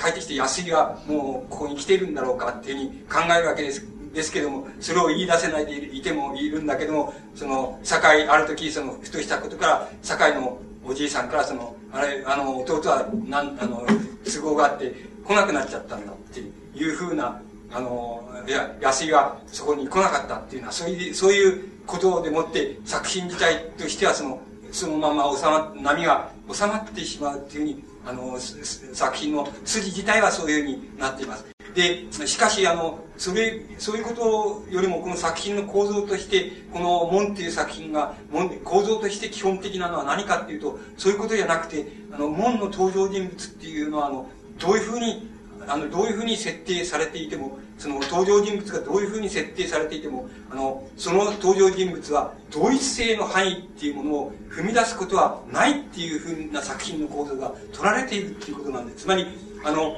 その様々な性格、様々な境遇、様々な設定として、登場人物は設定されていても、この登場人物は、あの、本質的なところまで行ってしまえば、みんな同一性っていう範囲を出られないように、初めから、この作品は設定されているっていうことが、作品の世界が設定されているっていうことが、非常に基本的な構造だっていうことがわかります。つまり、この基本的な構造が抑えられた時に、例えば、門っていう作品が抑えられたっていうことになります。で、このそれで、なぜこの同一性っていうことが、同一性っていうふうに今言いましたけども、その、どういうふうに考えても、この作品の世界では、この登場人物たちは、あの、同一性って範囲を出られないように設定されているってことが、なぜ重要かって言いますと、あの、この同一性っていう、その考え方、あの、範囲の、つまり、同一性っていう考え方の裏に当たるものが、いつでも漱石の、あの、先ほど言いましたように、魂の探偵が、あの、どこまでも自分を、その、追跡妄想に駆られながら、その、どこまでも追跡していくと、その魂の探偵の、その追跡に従って、何か謎のような、あの、世界がその、蘇ってくるっていうのが、一つの、なんて言いますか、こう、今、つまりラジカルなって言いますか、極限までいったさ、あの、なんて言いますか、あの、なんて、漱石の作品のその極限までいった一つの構造だとすれば、この同一性っていう構造は、この極限までいくその漱石の、なんて言いますか、あの、作品の世界の構造のちょうど、いわば、なんて言いますか、裏と言いましょうか、待遇と言いましょうか、その、そういうものに当たるってことがわかります。つまり、どこまでも突き詰めていくと、その同一性になってしまうんだと。つまり、突き詰めていかない限り、作品の世界は、世界の登場人物は、様々な境遇を持ち、様々な性格を持ち、様々に設定されているのですけども、どこまでも突き詰めていくと、あの、その人物は全部同一性の範囲を出られないっていうふうになっていく、いってしまう。これは、あの、いわば、先ほどのどこまでも突き詰めていくと、いわば、魂の探偵がその、いわば、登場人物の関係を破壊しそうになり、破壊しそうになると、謎が浮かび上がってくるっていう、そういういわば極限構造を一つの構造とすれば、それのちょうど裏に当たるわけです。つまり、あの、どこまでも突き詰めていけば、最初に異なっているように、あるいは最初に差異があるように見える、その登場人物たちの世界は、全部同一性っていうところに、あの、修練してしまうっていう。つまり突き詰めていけば同一性のところに修練してしまうっていうことが、この漱石の作品の中のもう一つの、いわば裏に当たる作品の世界に、あの、該当します。しかし、これ裏といい、その、なんて言いますか、表といい、これはいわば同じことで、つまり、これは世界っていうものの、いや、この世界っていうものの構造としては同じことだっていうことがわかります。つまり、あの、世界っていう構造、世界の構造っていうものと、いわば、言語によってそれが表現された作品の構造っていうものに、ある多様性がつけられる、多様性が考えられるっていうところでは、いわば、この世界の構造、基本構造としての、どこまでも突き詰めてしまえば、同一性に修練したしてしまうと、異なったように見える、異なったように見える人物、イデオロギー、異な思想、それから世界、境遇、そういうようなものがどこまでも突き詰めていってしまえば同一性に修練してしまうか、あるいはどこまでも突き詰めていっていけば、あの、いけ、いくと、その謎を、ね、つまり、その突き詰め方に従って世界は壊れてしまい、そして謎が浮かび上がってくるっていうふうに、世界の構造は存在するかっていうことは、いわばこの世界の基本構造としては、同一だっていうことがわかります。つまり、それは基本的な、本質的な構造として、それがあるんだっていうことがあります。つまり、漱石の作品っていうものを、ももし、あの、言葉の作品っていうものを、いわば、現実の、その世界っていうものとの多様性がつけられるものっていうふうに、まあ、想定しますと、漱石の作品もまた、あの、この二色の世界に、いわば分離するって言いましょうか。分離することができます。そして分離された、この二つの世界っていうものは、結局のところは、あの、一つの、いわば世界の本質っていうものを語っていくっていうことが言えると思います。で、これは、例えば、明暗という世界、明暗の作品の世界っていうのも、僕は同じじゃないかっていうふうに思います。明暗の作品の世界っていうものは、この、まだ未完の作品ですから、あの、これをあの、なんて言いますか、究極的な言葉で言うことができないですけれども、しかしこの明暗の世界の作品の特徴っていうのは、あの、非常に誰にでもわかる特徴っていうのは何かって言いますと、そこにいわば、なんて言いますか、漱石の作品の中に顕著に登場してくる被害妄想、追跡妄想、あるいはヒット妄想に駆られた人物っていうものが、ような、つまり、大なり小なり漱石が白熱した場面で、あの、自分を自己投入しているような、そういう人物が登場しないということです。つまり、あの、明暗の世界に登場する人物は、そういう意味合いから言いますと、漱石があの、自己輸入することがあまりできない、あるいは自己輸入ができないような人物だけが登場するっていうふうに、えー、言うことができます。だから、そ明暗の世界の登場人物はいずれにせよ、あの、漱石に、作者漱石にとっては、自分がいつでも相対化することができる世界の人物です。で、白熱、いくら白熱しても、例えば、明暗の津田という人物に、漱石は自分を、自分を投入することはできないでしょう。つまり、それから、その、まあ、津田の、その、細君である、小野さんっていう、その人物の中に、あの、自分がその、何て言いますか、自分の理想の女性像を、まあ、投入することもできないでしょう。つまり、そういう設定としては、誰一人としていわば、あの、漱石の登場人物まあ、漱石のあの世界が、つまり内面の世界をその自己投入できるような人物が明暗の中には登場していません。だから、そういう意味合いでは、あの、大変、あの、見事な、つまり距離を置いた作り物の世界だっていうふうに言うこともできます。巧みな世界だっていうことも言うことができます。しかし、あの、しかしこの巧みな世界っていうものの顕著な構造、つまり顕著な構造は何かって言いますと、登場人物は、つまり津田屋をおの、おの、つまり、小野とそれから小林っていう、つまり社会主義的な現状を浪する、その人物がいるわけですけど、その、小林とか、それから、まあ、その、吉川議員とか、つまり、その、まあ、登場人物としても、漱石の作品の中では、もう一番多様な人物が、人物のその、性格を持ったあの人物が登場してくるわけですけども、しかし、それらの登場人物は、先ほどの言い方で言いますと、どのように突き詰めていけば、あの、どのように振る舞っても、あの、どのように振る舞っても、要するに、同一性っていう範囲をどうしても出る、出ないだろうっていう人物だっていうことは、あらかじめもう、あの、明暗っていう作品が終わらなくても、多分あらかじめもう分かっているっていうふうに言うことができそうに思われます。つまり、あの、どよどのように明暗がその展開しても、多分その中のただ一人の人物も、いわば破滅したり、その、あるいはその中の人物が突如として、なんて言いますか、漱石がその自己投入できるような、あの、自己投入できるような人物に変貌したり、あるいは漱石が理想の女性っていうふうに考えた女性に変変貌してしまうような人物に変わってしまうようなことは到底考えられないように初めから描かれています。つまり、こういうふうに考えますと、漱石にとった、作品にとった、あの、一番円熟した、また、一番その多様な性格を持った、あの、登場人物を描き分けることができているわけですけども、しかしこれは、この世界は、作品の世界は突き詰めていってしまいますと、いわば同一性っていう範囲をどうしても出られないっていう、そういう世界の登場人物だっていうことは、多分あらかじめ決められているような気がいたします。つまり、この同一性っていう範囲しか出られないっていう、あの、そういう世界の設定は、やはり先ほど言いましたように、漱石の世界の、あの、文学的な世界の非常に本質的な構造を成しています。つまり、なんこ、この問題が多分、多分、つまり、漱石にとって一番その、なんて言いますか、その、謎な問題であって、漱石が例えば、非常に、なんて言いますか、なん、この、うこの、現在でもその、現在でも現在的っていうのはおかしな言い方ですけども、つまり、現在でもその、まあ、ちょっとモダンなって言いますか、真新しいような、つまり、被害妄想、追跡妄想、その、嫉妬妄想に駆られた、その人物をもう見事に造形したりしているわけですけども、そういう人物を登場させているかと思い、思うか、しますと、また、なんて言いますか、その、こう、あの、その初期の作品がみんなそうなんですけども、そう、また初期の作品がそうで、その、それは振って、一見すると、漱石の世界からだんだん不定しているように見えるんですけども、いわば、一種その東洋的な救いの世界みたいなものがありまして、例えば、後人の、その一号っていうのが、その、一号は、が、あの、やはり漱石の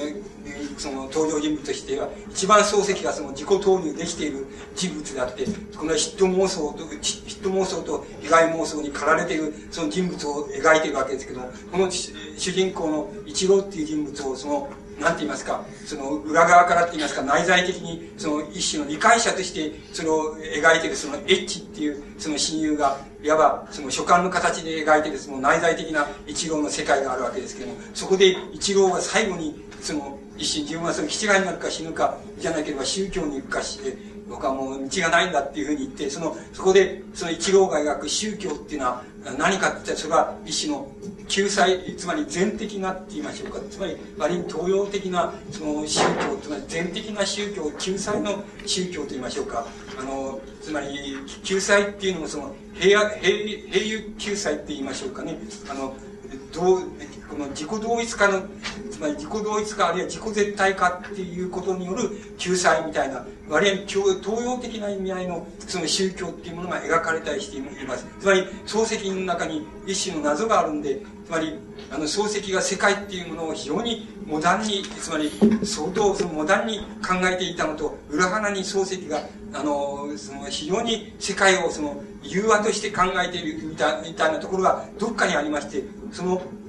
その二つの、その兼ね合いと言いましょうか。兼ね合いがつまり、漱石のな世界の中で、あの、つまり内面世界の中では一番謎に当たるものでしょうけども、この謎に当たる部分の、部分は、あの、部分は多分、その、なんて言いますか、これをどういうふうに理解すしたらいいのかって言えば、あの、今で言いますと、その、つまり、どこまで突き詰めていけば、世界っていう自分の破壊、世界も破壊してしまうし、また同時に世界の謎ももう露出してしまうっていうのは、そういう突き詰め方と、どこまでも突き詰めていきますと、異なったものが皆同一性っていう範囲内に修練していってしまうっていうのが、あの、漱石の、つまり世界に対する考え方みたいなのがありまして、その考え方は、いわば漱石にとっては、なんて言いますか、この縦の両面、裏、表みたいなもので、それは一つのまあ、なんて言いますか、融合でもなければ、その、別個で個別的でもない。ただ、要するに、裏と表なんだ。裏と、本質の裏と表なんだっていうような形で存在するっていうところが、漱石にとってその究極的には、あの、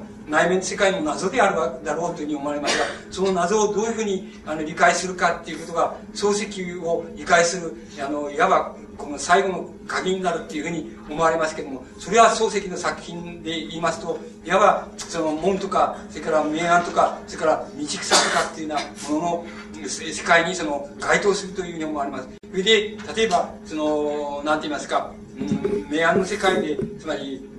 その、よく、あの、なんて言いますか、しら、なんて言いますか、見てごらんになればお分かりになりますけども、あの、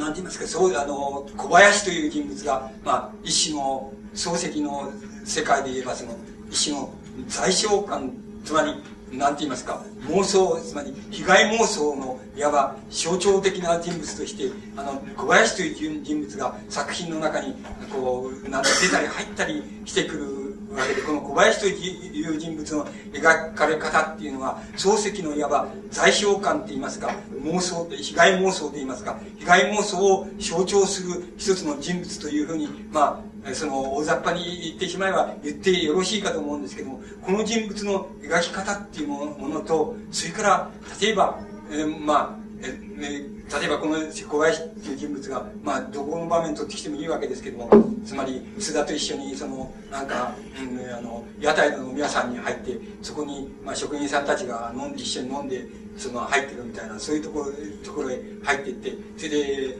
あの、なんか小林がその、酔っ払って、それで、く、管巻くところがあって、お前、あの、津田に管巻くところがあって、お前なんか、その、上品ぶって、その、あれしてるだろうけど、こういう人たちの世界っていうのを知らないだろうみたいな、えー、こういう人たちの世界の方がずっとお前たちよりも、あのー、率直で正直ないい世界なんだみたいなことを、その、上めくところがあるんですけど、その上めくところを描く時の、その描かれ方っていうものは、一種の、つまり、一種の冷酷なって言いますか、冷淡な描き方をしているわけです。冷淡な描き方をしていて、決して同情的な描き方ではありません。つまり、この描き方この描か描かれ方っていうのと例えばあの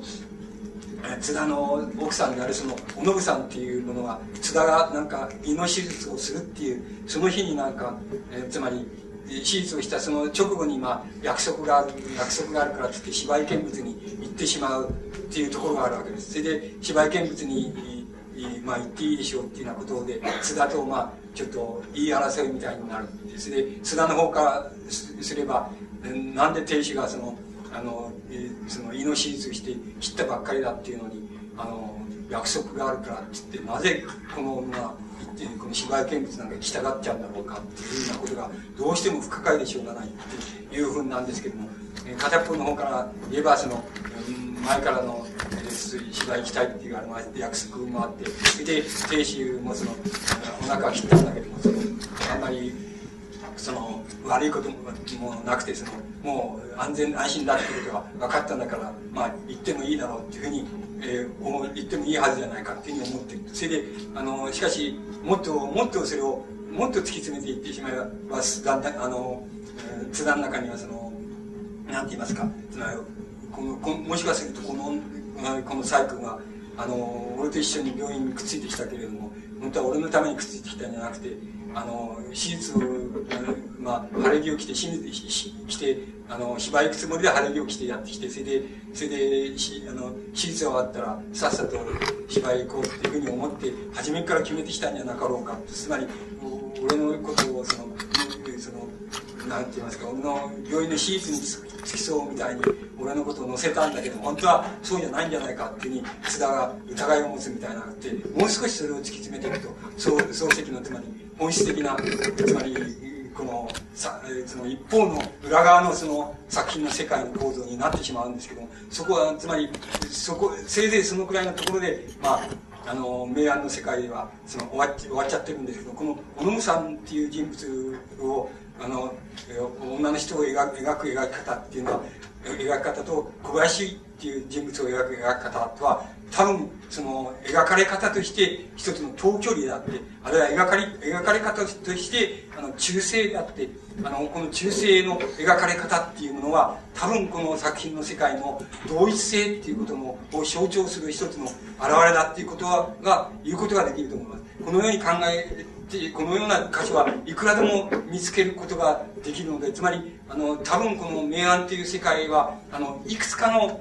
いくつかのその同一性っていうものの、なんて言いますか、場面、あるいは同一性っていうものの場面の構造っていうものをいくつか掴むことができれば、いくつか抽出することができれば、多分、明暗っていう世界は終わってはいないですけれども、この世界の基本構造っていうものは抑えることができるだろうというふうに思われます。で、これは、あの、多分、道草っていうのは、つまりそういう明暗とか、門とかっていう世界に比べれば、あの、つまり、なんて言いますか、自伝的な要素が大変強くて、あるいは、その、リアリズム、あるいは詩小説の要素が大変強くて、あるいは、もう、ほとんどが、つまり、フィクションなしの、フィクションなしの、つまり、事実関係としてみれば、フィクションなしの漱石の家庭っていうもの、家庭生活、あるいは夫婦生活と、それを取り巻く人物の動きっていうようなものを、あの、ほとんど自伝的な要素をほとんど交えてその描いてんじゃないかっていうふうに思われるものですけども、この世界は漱石自身が、つまり、え、ー、と、東京大学の教,、え、教授であり、そして、その、なんて言いますか、朝日新聞の、その、社友であり、それから、あの、その、え、つまり、えー、優れた小説家でありっていうなふうに、創設、漱石自体の生涯が、つまり、いわば同一性の、なんて言いますか、同一性の突き詰めていってしまえば、同一性の世界っていうようなものを、あの、外れることはなかったっていうこと。つまり、えー、言ってみますと、あの、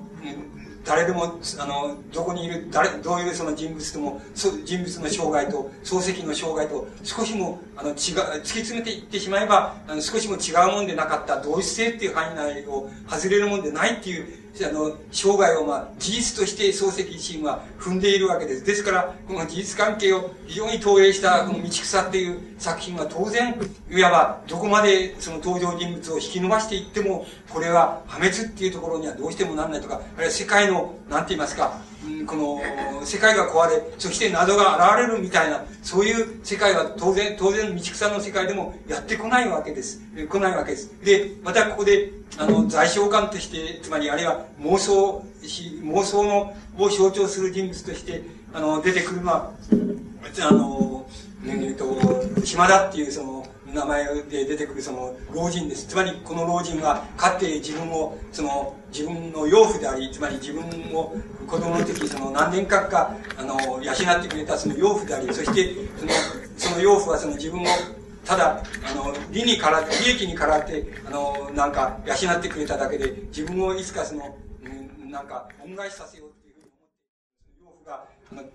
年を経て、その、なんか、お金をせびりに、その自分の、なんて言いますか、家庭の周辺を、いつでも影のようにその付きまとってくるっていう、立ちま、立つ、立ちますみたいな証文を取るっていうことで、その、やっとその島田っていう老人の影を振り払うことができる。つまり、自伝的に言えば、自分の養父の影を振り払うことができるっていうところで、作品が終わるわけですけども、で、この人物が作品の在償感、漱石で言えば、漱石の在償感、妄想の世界っていうものを象徴する人物なんですけども、しかし、どのように考えたとしても、この道草っていう作品の登場人物たちが、どっかでその破滅してしまうとか、相互の葛藤のために壊れてしまうっていうことは、あの、まあ、ありえないっていうことは初めから決まっている。いわば、突き詰めていけば、同一性っていう範囲を登場人物たちは、あの、逃れられない、あるいはそこを外れることはないっていう、そういう作品だっていうことがわかります。で、この作品、この作品の中で、その、重要なその自伝的な要素となっている、そういう要素は、まあ、いわば、漱石自身の作品の影のようにその、例えばこれ、つまり道草という作品の裏側ちょうど後人っていう世界だと思います、作品の世界だと思いますけども、その後人の一郎っていうのは、いわば、あの、道草の中の建造っていうのも、いわば消化されたって言いますか、関連化された姿だっていうふうに思われるわけですけども、つまり、この世界は、あの、事実性の影を追っている限りは、あの、同一性っていう範囲をどうしても出られない。それ、この、つまり、その作品の同一性っていうものを最後に支えているのは、漱石のいわば、あの、生涯における同一性っていうことに、あの、こう、いわば、あの、帰着するっていうことがわかります。つまり、漱石自身は言ってみれば、その、まあ、えっ、ー、と、なんて言いますか、その、まあ、中野茂春的に言えば、その、なんて言いますか、その、その、なんて言いますか、その、主張人的な、主張人的な根性っていうのはもう、いつでも付きまとってんだっていうふうな言い方をすればそうなんですけども、あの、漱石自身は、自分はその、秀才であり、そして、あの、大学の教あの教授であり、高校、高等学校の教授であり、それで、えー、小説家であり、そして朝日新聞の社員をやりながら、東大の、まあ、最も優れた作家でありっていうのは、そういうことを、そういう世界っていうものを、あの、とにかく全うする形で、そして、漱石は、あの、自己同一性といいますか、同一性の世界っていうものを貫いたわけです。で、あの、この同一性の、つまり、その世界を貫いたっていう漱石と、それから、その、いわば、なんて言いますか、その、理面にあたる、どこまでもその、なんて言いますか、あの、この、つまり、魂、つまり、魂の探偵としてのその、なんて言いますか、漱石自身のその、なんか自己追求の後っていうものをどこまでも突き詰めていきますと、そうするとそれは一種の世界の破壊に至る、世界を破壊してしまう。それで世界を破壊してしまった時に現れてくるその基本的な構造っていうものは、いわば一種の、その、それまで誰にでも、誰にも掴むことができなかったその世界の謎っていうものがそこに浮かび上がってくる。そして謎として浮かび上がってきたところで、その、考えられるその世界っていうのは一種の本質的な世界であって、そこで漱石自身が浮かび上がらせているものはもう誰、どんな、例えば明治以降のどんな作家に比べても、もうはるかにそれを、何て言いますか、上回るような、つまりまあ、そうそういう意味合いでは、つまり、何世紀に一人っていうのはふうにしか考えられないような、その、巨大な形で、いわば世界の本質的な行動っていうのを、そこで浮かび上がらせるっていうのは、そういう世界っていうものを、まあ、その裏の方では実現している。この裏の方で実現されている、この漱石のそういう、いわば、あの、世界と、つまり、魂の探偵たる世界、探偵とその魂の探偵が暴き出した世界と言いましょうか。そういう作品の世界っていうものと、それからその同一性として全うされた漱石のいわば実生活と言いましょうか。生涯の選び方っていう選ばれ方と言いましょうか。そういうものの、いわばあの基本的な関係の仕方っていうもの、関係の構造っていうものが、それは多分漱石のなんて言いますか、世界を、全体を覆っているようなもんじゃないかっていうふうに思われるわけです。つまり、一つの文学作品と、こんなことはもうこれで終わりにしてもいいわけですけども、つまり、あんまり、あれといきませんから、少しはその、う、んて言いますか、さ、こう、作品とは何かみたいなことにあれし、絡めて終わらせていただきますけども、つまり、あの、つまり全ての文学作品っていうのは、つまり言語の作品、言語表現によって得られた世界なんですけども、全ての文学作品っていうものには、つまり、その、なんて言いますか、うん、その、伝わるに言いますと、ノエシス的な面とノエマ的な面っていうのがあります。つまり、あの、言語っていうものにはそういう面があります。もっと優しい言葉で、その、単純化していってしまえば、すべての言語っていうものに、あるいは言語表現っていうものには、主観的な面と客観的な面っていうふうなものが、あの、あります。そして、主観的な面と客観的な面との絡み合いっていうものがあります。ですから、あの、主観的な面っていうものに絡み、その主観的なもの、つまりモエシス的な面から作品っていう文学作品を、あの、こう、関連づけていきますと、文学、ある一つの文学作品は、それを作った、作家のなんて言いますか、自己表現と関連される面が出てきます。で、作家の自己表現っていうものは、あの作家の、えなんて言いますか、人間性っていうものと人間っていうものと関連される、することができる面が出てきます。しかし、あの、多分、多分これが、このやり方が、いわば文学作品の、その、あれは文学とは何か、あれは文学とは何かという理解の仕方の、唯一の理解の仕方ではないのです。つまり、文、言語表現っていうのは、言語作品の表現っていうのが、いわば、ノエマ的って言いましょうか。一つの客観性として、作品表現、表現の客観性として見るときには、いわば、あの、一人の、それを作った作品、あの、それを作った作家、あるいは作家を司っている作家の人間性っていうようなものとは無関係に、それは一つの時代の、なんて言いますか、時代の言葉の表現のその網の目って言いましょうか。網の目っていうものの一つなんだっていうふうに理解することができると思います。その面から作品をその見ていきますと、作品が作者に還元することができません。それで作者に還元することができなくて、時代の、なんて言いますか、なんて言ったらいいでしょう、一般構造と言いましょうか、普遍構造と言いましょうか、そういうものと関連されるものとして作品っていうものは理解することができると思います。で、多分もちろん、この理解の仕方が、あの、唯一の理解の仕方ではないと思います。つまりないと思います。つまり、それは、ある文学作品、あるいは言語表現の世界っていうものを、いわば、ノエマ的な、ノエマの的な部分から、面からそれを切り裂いた、断面を切り裂いたときに得られるその理解の仕方っていうふうにあの考えることができます。だから、一つの文学作品っていうものは、一旦それは表現されてしまうと、それはノエセス的な面からも、あるいはノエマ的な面からも、あるいは、いわば主観的な面からも、主観的な面から作者に、あるいは作者の人間性っていうふうに、そういうふうに帯を連ねることができるできると同時に、いわば、それ、それとは全く違うように、あの、作者には一向、あの、還元することはできなくて、それは、それ自体が、いわば、客観的な一つの世界であり、その客観的な世界っていうものは、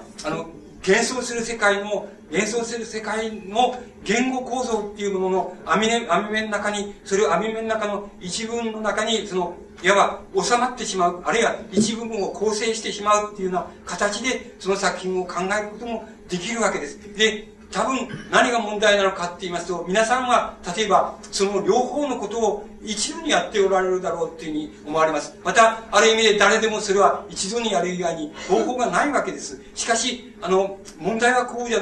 そうでなくて、一度にやるほかないのですけれども、しかし、あの、一度でやるほかないのですけども、ある文学作品は、あの、ノエマ的にも、あるいはノエシス的にも理解することができるんだっていうことが、まず、初めに明瞭にその分離されているっていうことが非常に重要なことであるように思われます。でそれを分離された上で、ある作品の理解の仕方をして、かあの、あの、解明の仕方、あるいは論じ方をしていきますと、その、何か別、新しい何かが得られることがあります。得られることがあり得ます。で、あの、これは僕自身の体験で言いますと、僕自身はあの、少し自分がその、あの、なんて言いますか、あの、自分の文学作品批評っていうものが、ちょっと僕は進んだんじゃないかなっていうふうに思ってるところがあるんです。ところが人から見ると、あの野郎、驚いたんじゃないかなっていうふうになるかもしれないけど、そこは、まあ、それいいんですけども、それぞれでいいかっていうのそうじゃなくて、あの、自分ではそう思ってるところがあります。それは非常に簡単なことで、なそういうことは、あの、何回か言ったこともあるんですけども、あの、つまりね、あの、ある文学作品を読みましょう。そうすると、あの、その作品の中で、いわば、最も、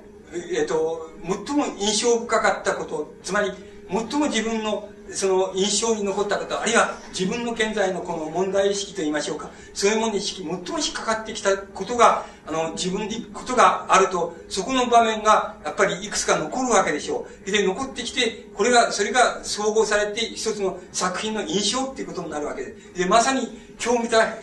つまり、この短時間に、だって言っちゃえっていう時には、そういうふうにやるように仕方がないわけです。ない、ないから、そういうふうになるわけですし、お前、例えば、心っていう作品読んだかって言うと、読んだ読んだっていうふうに言った場合に、あの、その人が読んだっていうふうに思ってることは、どこで言ってるかっていうと、その心っていう作品の中で一番印象に残った場面をいくつか繋ぎ合わせて、あ、読んだ読んだっていうふうに思ってると思うんです。それが、いわば、記憶っていうものと、それから作品に対する理解っていうものとが関わっている場所です。つまり、そこが作品っていうものがある人間に、つまり、ある人間の文学鑑賞、あるいは文学批評っていうものに関わっている基本的な部分です。つまり、記憶っていうものと作品との関わりがいの部分です。そこが、そこで引っかかっているわけわけなんです。ところで、あの、この文学批評っていうものは、あの、これは鑑賞、まあ、鑑賞でいいんですけども、鑑賞と、まあ、いくらか干渉から、その干渉を突き詰めた面があるとすれば、どこにあるかって言いますと、その先にあると思います。で、その先っていうのは何かって言いますと、一番わかりやすいのは、一番引っかからないところっていうものを作品から引っ掛けることなんですよ。つまり、これは簡単な、口で言えば簡単なことです。つまり、あの、作品の中で作者も無意識であり、そして、あの、作中の人物も無意識である。それから物語としても、まず無意識である。という部分を皆さんがお読みになればすぐにわかりますけど、その部分が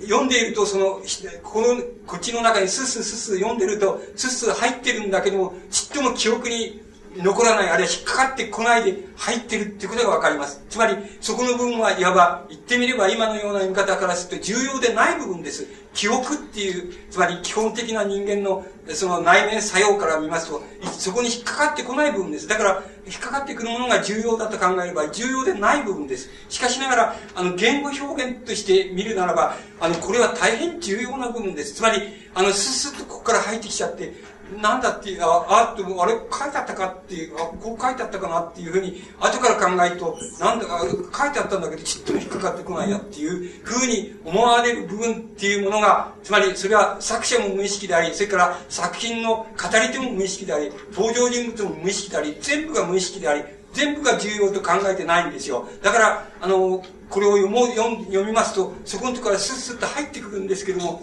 あの、入ってくるんですけども、ちっとも引っかかってこない。つまり、記憶に残らない部分です。その部分が、その部分をどういうふうにどういうふうに理解するかっていうことが、あの、文芸批評にとっては、その先にある非常に重要なことです。だっていうことがわかります。で、皆さんが、もし、あの、文芸批評っていうものを、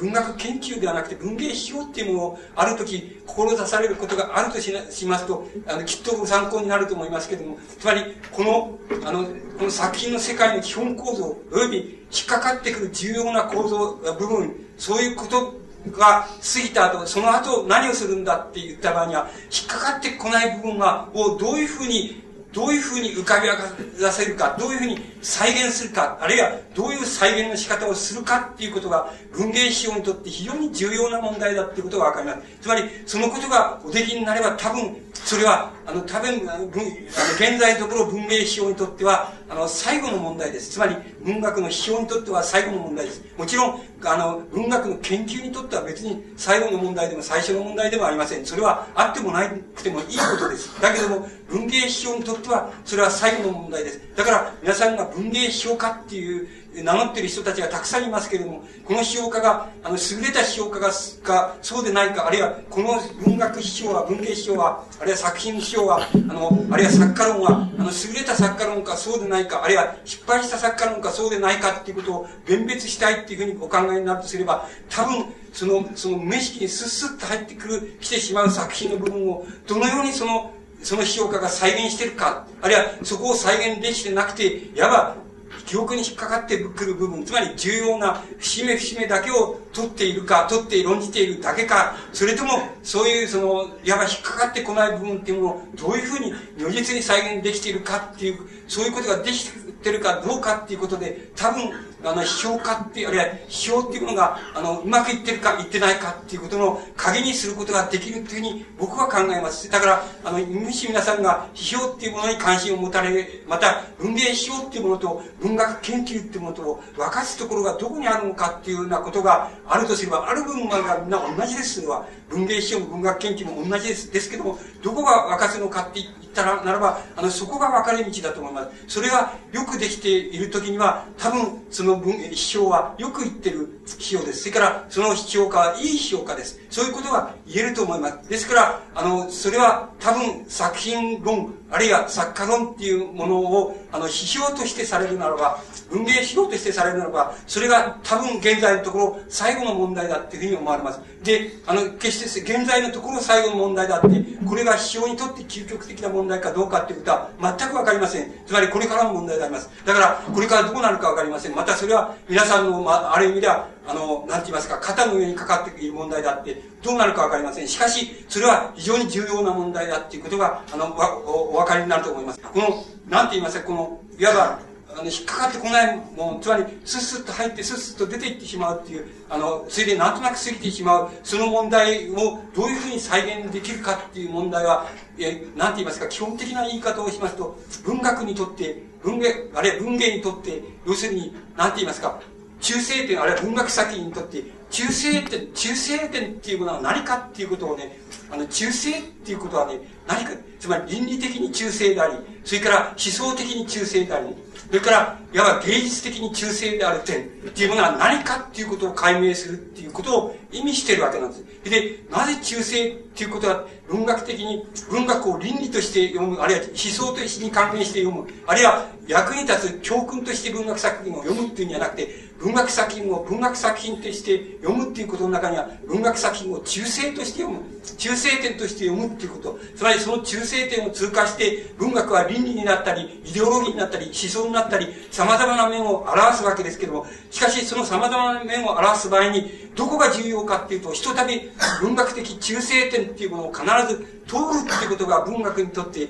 重要なことなんです。文学作品にとって重要なことなんです。で、その中性点を通らないで、倫理に行き、イデオロギーに行き、思想に行き、あるいは教訓に行くっていうことでしたら、それは別に文学作品を必要としません。つまり、そうじゃなくてもいいわけです。えー、そうじゃなくて、もしかするとそれよりもいいやり方っていうのはあるかもしれないってことを言います。しかし、文学作品はあくまでも、その中性点っていうものを通って、世界の中性点っていうものを通って、その倫理とか思想とか、あるいは、あるいは、ある場合には教訓とか、そういうものの中に入っていくわけなんです。で、この構造を読み分けるっていうことが、批評にとっては、やはり現在までのところ、最後の問題のように思われます。あるいは、もしかすると、最初の問題かもしれません。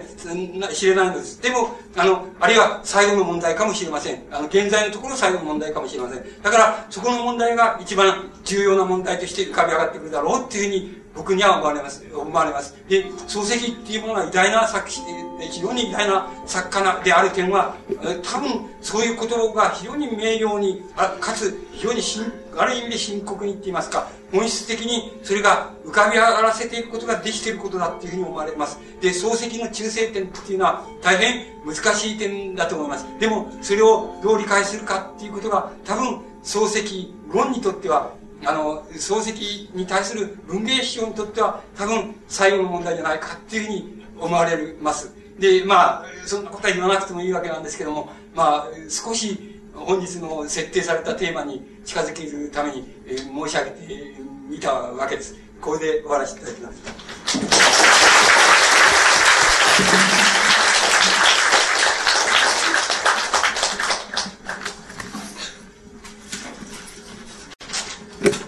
もありがとうございました。えー、まだしばらく質問があるかもしれませんので、そこで、えー、少し晒し物になっていただきたいと思います。えー、大変あの、スリリングな、えー、刺激的な2時間であったかと思います。えー、私はあの非常にあの面白く聞いていましたので、えー、司会としてですね、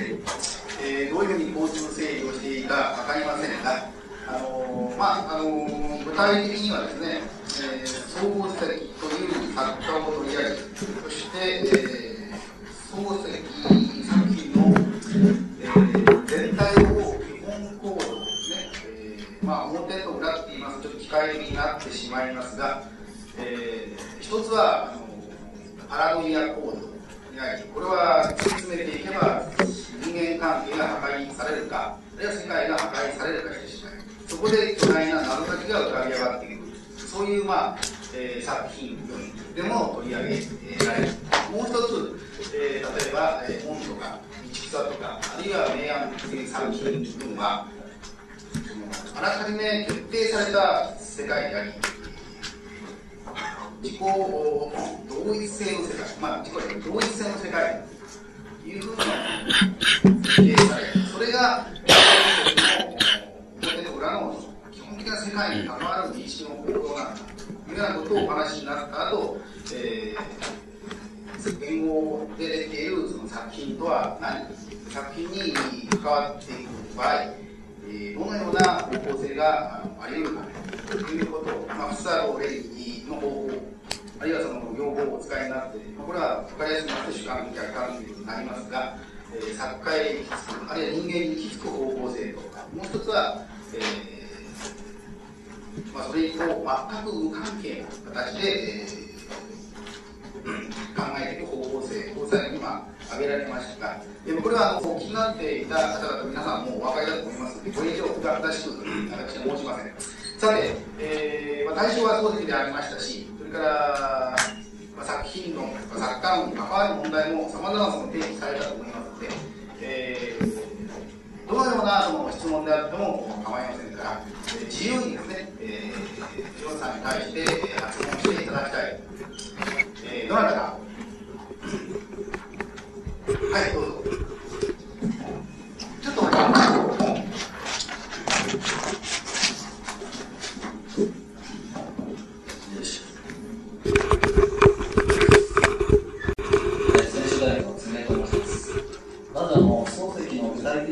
品ではなくて全体的な問題としてあのやっぱり気にかかったなで伺いたいなと思っている2点ございますのでちょっと伺いたいと思います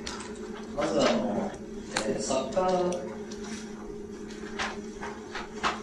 漱石の作品を例えばあの非常に極端に申しますと作者を抜きにして読むことが、えー、できるかできないかという問題。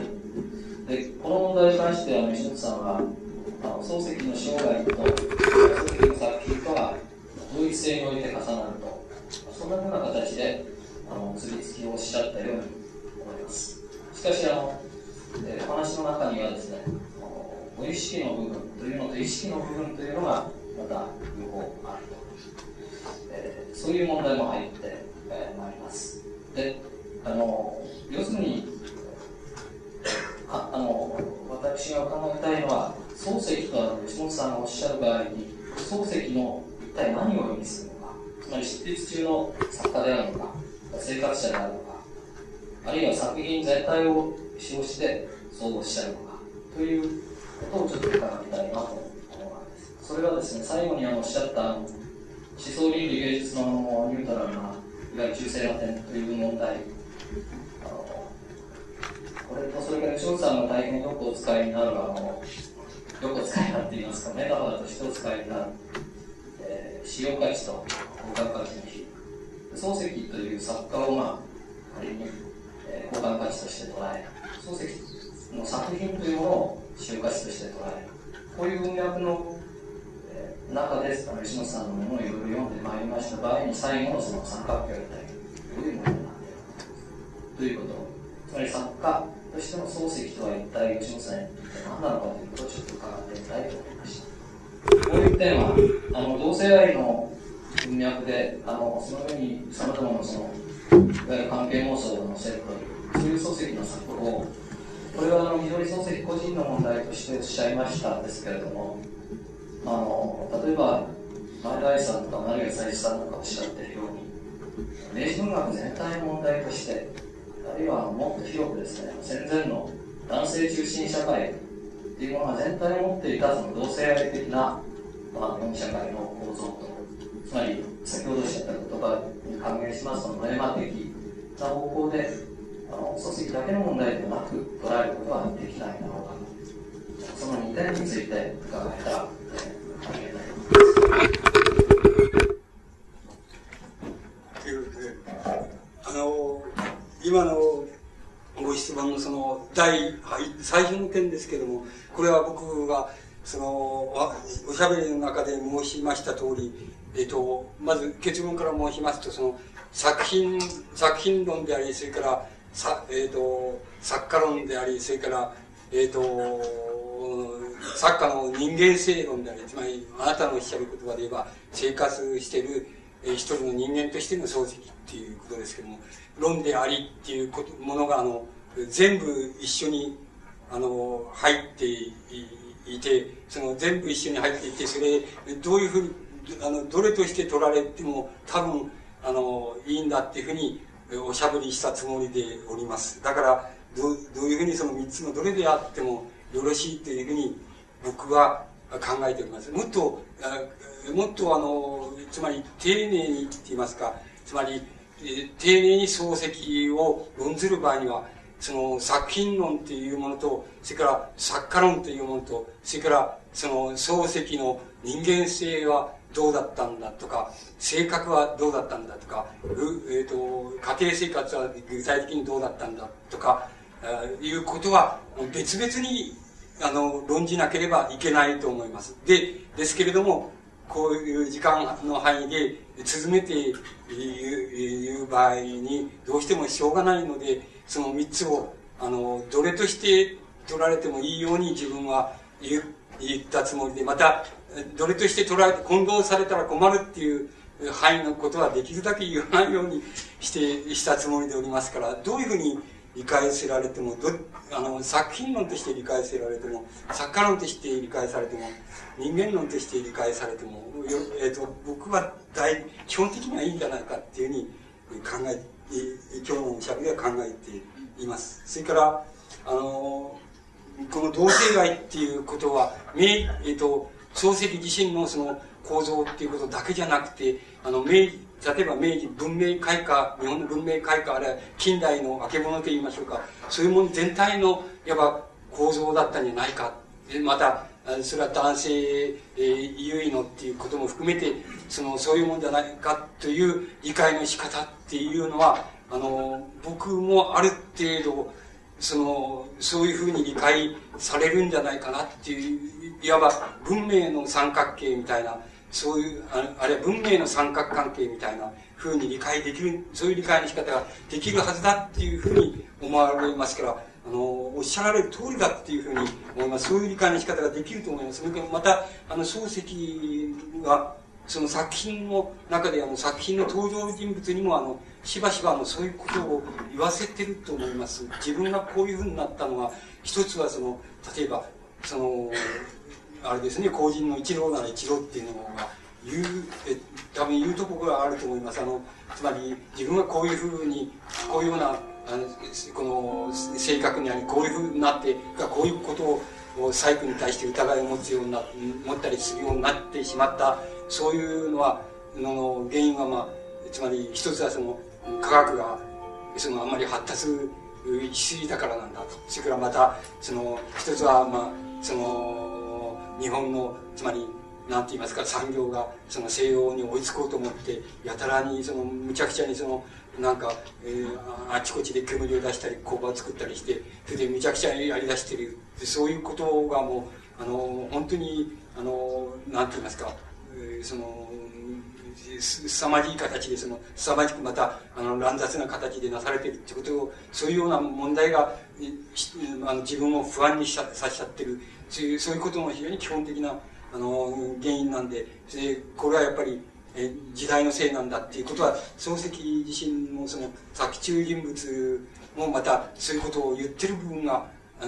あると思います。だからもちろん僕はそれをあの同性愛っていう同性愛的構造っていうのは文化のあれ文明の同性愛的構造っていうふうにあの言った言ってももちろんいいしまたそういう面からあの漱石の作品を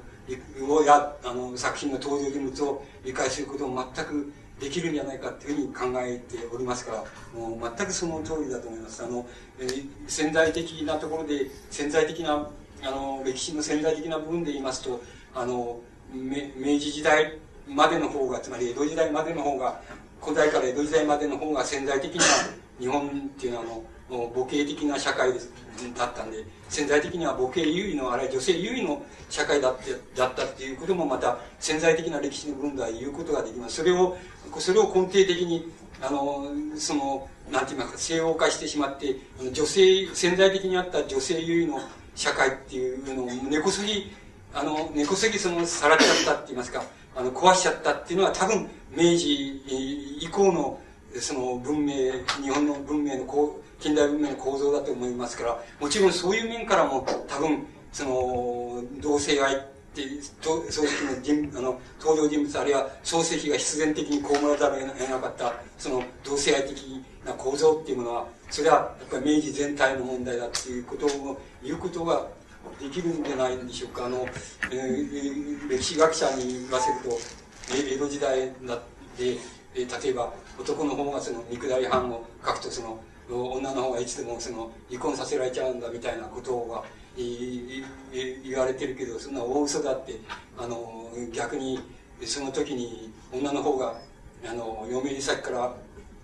うちから実家から持ってきた嫁入り道具をのうちでその旦那がそれを使っちゃって使っちゃったやつが一つでもあったらとしたらばそれを種にその訴え出ればそのつまりうちの旦那要するに俺は自分が実家からその嫁入り道具持ってきたのこううちのハンカチを使っちゃったとかっていうふうに訴えれば逆にそんなの全然見下り犯なんか全然無効になっちゃうっていうのが本当なんだそうだっていうふうに聞いたことがあります。つまりそれくらい明治までの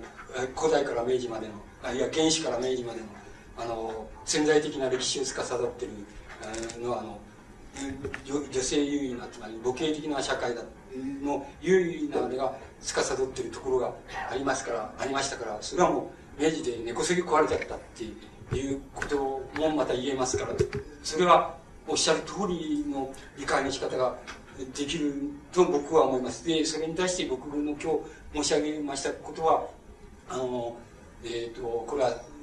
あの基本的に言ってますか本質的に言うにはそういうふうに言う以外にないのでそう言いましたけどもそれは例えば最後に補いました通りそのノイマ的ノイス的っていうような言葉で補いました補いました通りもちろん作家に作家あるいは作家の人間性に還元できしないであの作品の一般的な、うん、そのこう言語としてそれを理解することができるって申し上げました通りあのそういう理解の仕方をしてよろしいんじゃないかっていうふうに考えます。それでよろしいですかさんいかがですかいやそうですかそれじゃあ、はい、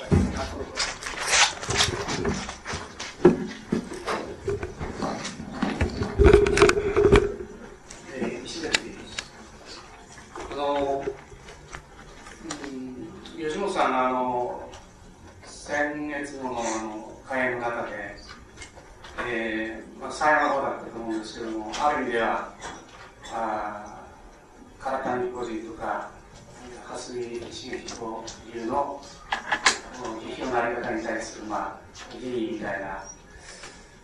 ことをおっしゃっておりましてで、まあ、漱石に関して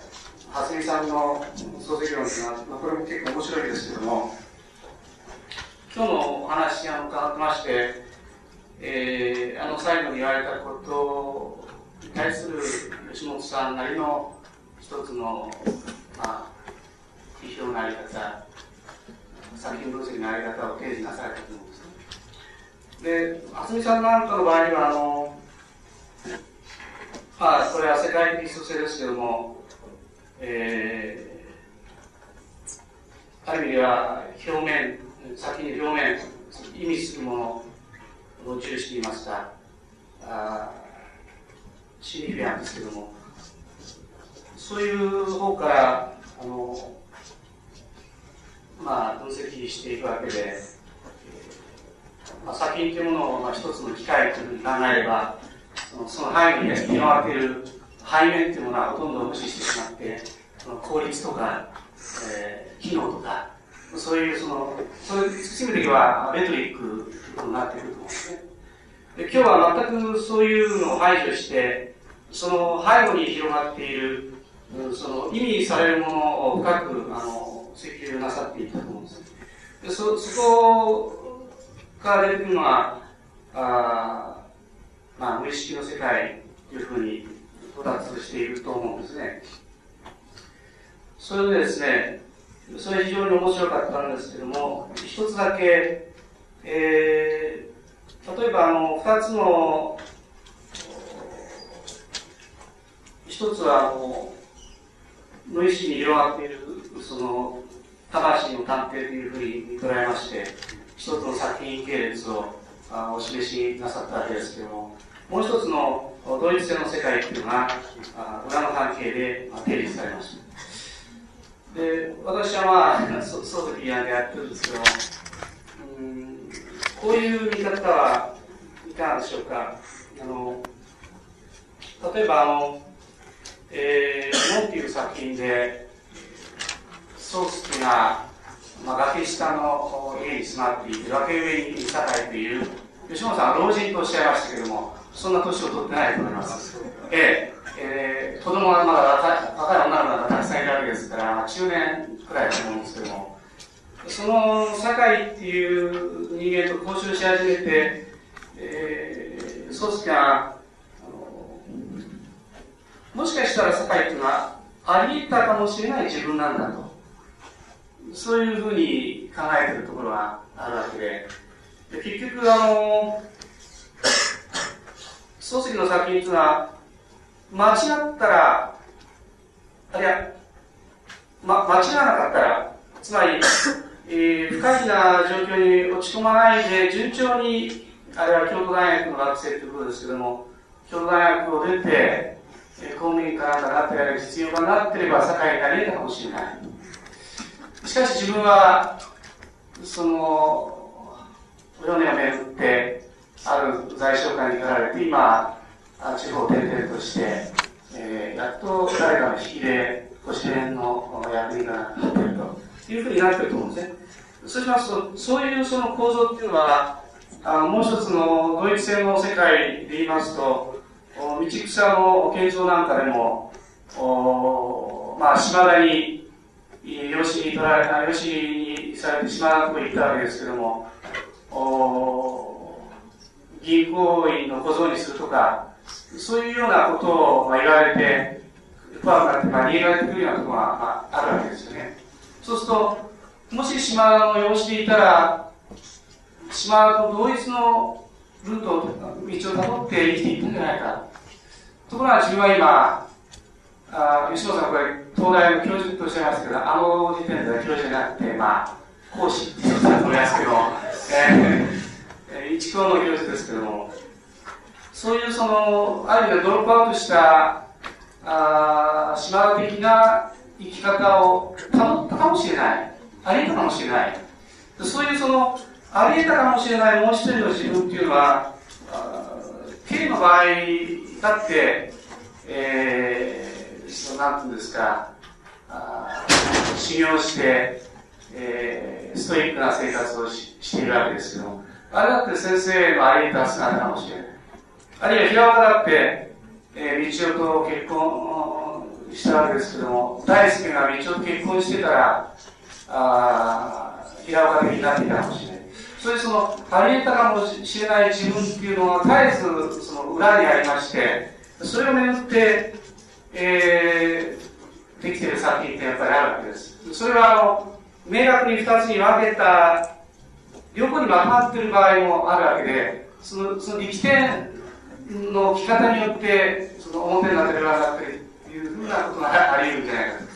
と。そういうふうに、まあ、考えられるかどうか、ちょっとご質問したいわけです。あの今のあれで申し上げますとその僕基本的に2つの裏表のその構造があってっていうふうに一つはその同一性っていうことに修練される一つはそのあの魂鑑定みたいにやたらに世界をあの切り裂いていくとそうすると謎が現れてくるみたいなそういう世界っていうふうに、えー、言いましたですけれどもそれは基本的にそう思いますけれどもおっしゃる通りであの小刻みに言いますとあの一つの作品の中であるところがそのね今言いました一つの場面でありそれからまた次の同一性の場面に行きっていう意味合いでおっしゃる通りであの小刻みにももちろん作品の構造はそうなってるっていうふうにもちろん理解できるんじゃないでしょうか。あのそれからあのそれはもうだだからおっしゃる通りだと思いますそれからその堺っていう老人じゃないっていう僕は作品の印象で老人老人っていうんだけど本当におっしゃる通りで老人でないですよね。あのただ僕は作品の印象をイメージでねなんとこれ老人っていう印象だってそれは間違いですね。あのそれであのそれでもう一つその言われましたねそのあの最初に言われましたそのあのまあえっ、ー、とあれですけども僕もね蓮見さんの漱石論っていうのを読んだことがあります。あの一度読んで面白い面白かったんですけれどもあの面白いっていうことを面白いんだ面白いっていうことをあもちろん作品論としてあるいは漱石論として面白いんですけれどもそういうことよりもねあれ僕何が特徴かっていうふうに考えたらつまり、まあ、誰もどの影響かっていういうのはつまり漠然として言えば、それは現在のその、構造主義的な、フランスの構造主義的な批評の影響だっていうふうに、それはそういうことになるわけですけど、だから要するに、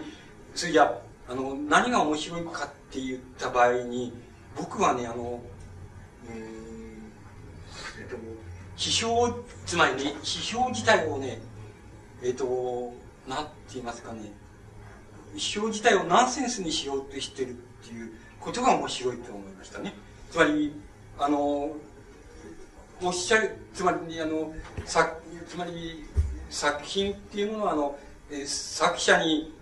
あの、構造主義しようっていうのはしばしば、そういうことについて厳密な理論付けをやってると思うんですけども、作者に還元するっていうとか、作者の歴史に還元するとか、あるいは内面性に還元するっていうようなことは、古い、つまり古臭いことなんだって言いましょうかね。そんなことは、あの、嘘なんだっていうふうに言ってるような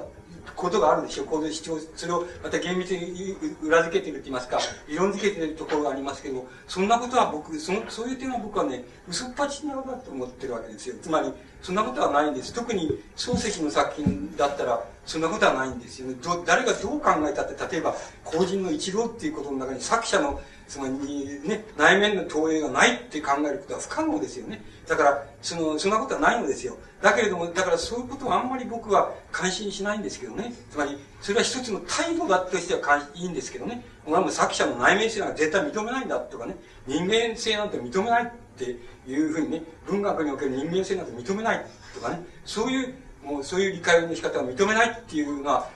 まあ、フランスの文学哲学の流行りですから、それはいいんですけどね。それは、それは一つの態度としていいんだってね。つまりそれはイデオロギーですよね。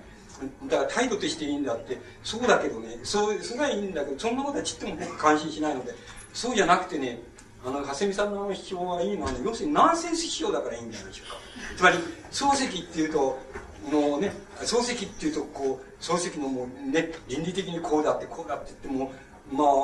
つまりもう、非常に真面目にやられちゃう、いや、ね、まともにやられちゃうと、息苦しくてしょうがないって、それで、息苦しさの上にまた息苦しさ重ねるのか、つまり、漱石って人はネクラですからね、ネクラな、ネクラな人はもう書いてつまり世紀に、一世紀に一人ぐらいネクラな人です。そういう人が書いたもの、作品をまたネクラに解釈して、どうしてくれんだっていうふうになって、こういうアホらしいのを読んでらんないっていう、とかね、やってらんないっていうふうになっていくと、今度ナンセンスにしちゃえっていうふうにね、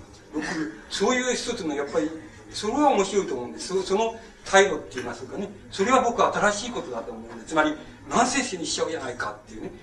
ちゃんとナンセンスにできてる分と、真面目になってる分と、ありますよね。ありますけどね。しかし、あれ、ナンセンスにしちゃうっていう基本的な態度。だから、蓮見さんの批評は別に、こっちから入って、こっち出していけばいいっていうね、漱石論って読んだけど、ああって面白いなってこういう、雨降っていつも雨降って面白いなってこういうふうに、あの、こういうふうに読めばもうそれでいいっていうものがあるでしょう。つまり、蓮見さんの詩をそれ以上読んだってしょうがないんですよ。つまり、しょうがないから読むなっていうふうに言ってると思うんですよね。だだから意味付けるなって言ってると思うんですよ。そこが面白いんであってね。おだから、それはやっぱり一つの従来の漱石理解に対するね、あの、一つのアンチテーゼになってるわけですね。山と積むこと、つまり、山と積む、積まれることに対してね、もうそれはもう怖怖そうじゃないかとね、その、少なくとも漱石論が怖そうじゃないかっていう、そうそういうことはね、そういうモチーフが非常に明瞭だと思いますね。だから、スラスラっと読めばいいっていうね、スラスラっと読んでくれればいいよっていうふうに基本的にはなってると思います。それでも真面目になっちゃってるとかありますけどね。だけど、基本的にはそうだと思う。そのことが大変な、大切なことじゃないでしょうか。つまり、それは蓮見さんの漱石論のね、まあ、非常に重要な点なんじゃないでしょうか。重要な、また意味じゃないでしょうかね。漱石研究のあの歴史の中で重要な意味じゃないでしょうか。でも、あの、僕は少しもだから、真理がそこにあるとかね。だから、構造主義でもそう、僕は真理がそこにあるっていうふうに僕はちっとも思ったことないですよ。ないですね。それから、だけどもそれは態度としてわかるってことなんですよ。どうしてかっていうと、ちょっと違う、僕が理解している、フランスってのは違うんですよ、日本と。日本の現在とフランスの現在全然違うんですよ。もう基盤が違うと思いますね。あの、もうもっとすごい、すごいことになってると思いますね。つまり、少なくとも相当な、つまり、あの、敏感、鋭敏な人、つまり、そう漱石が現在生きてるみたいなね、そういう敏感な人にとってはものすごくちょっと凄まじいことになってると思って思ってますね。あのあのヨーロッパっていうのは西欧のつまりそういうなってると思ってます。それそのことを考えないといけないように思います。それだから一つの態度と思ってますね。で僕らがそんなことをねあの言っちゃったらねちょっと余っちゃうんですよ。そういうふうに言っちゃうとあの余っちゃいますよね。その作品は表層だけでいいんだとかって言ってねそんなこと言ったら余っちゃうんですよ。あのもうそれもいいんですけどね。そういうあのあの方法っていうのは、まあ、これからの方法ですからいいんだけどそういうふうに言ってあれされるとねあの余っちゃうんですね。どうして余っちゃうかってねあのそういうふうに言ってる人があの言ってる人の中に、えー、そのなんて言いますか、ね、このデコンストラクションって言いましょうかね。だ構築をあの壊しちゃうとかね脱化しちゃうとかねそういう意識が本当に身についてて言ってるとね言ってるとね人間性なんてのは認めねえとかね作品の内面性なんて認めねえっていうふうに言うとそれは一つの態度思想なんなだからあのいいんだけどそうじゃないとね人が言うとねあの冗談言ってもらって困るっていうふうになっちゃうところがあるでしょう。それはなぜそうなっちゃうかっていうと違うんですと思います。つまりフランスの現状とねあのもう現実からビンビン来るもんとね今日本の現在からビンビン来るもんとはねものすごく似てるとこもありますけどねあの違うどっか違うところもあると思います。そのその問題じゃないでしょうかね。だから僕はそういうふうにあの蓮見さんのあれも理解しますけどね。だから蓮見さんがえー、他にいかがでしょうか？はいどうぞ。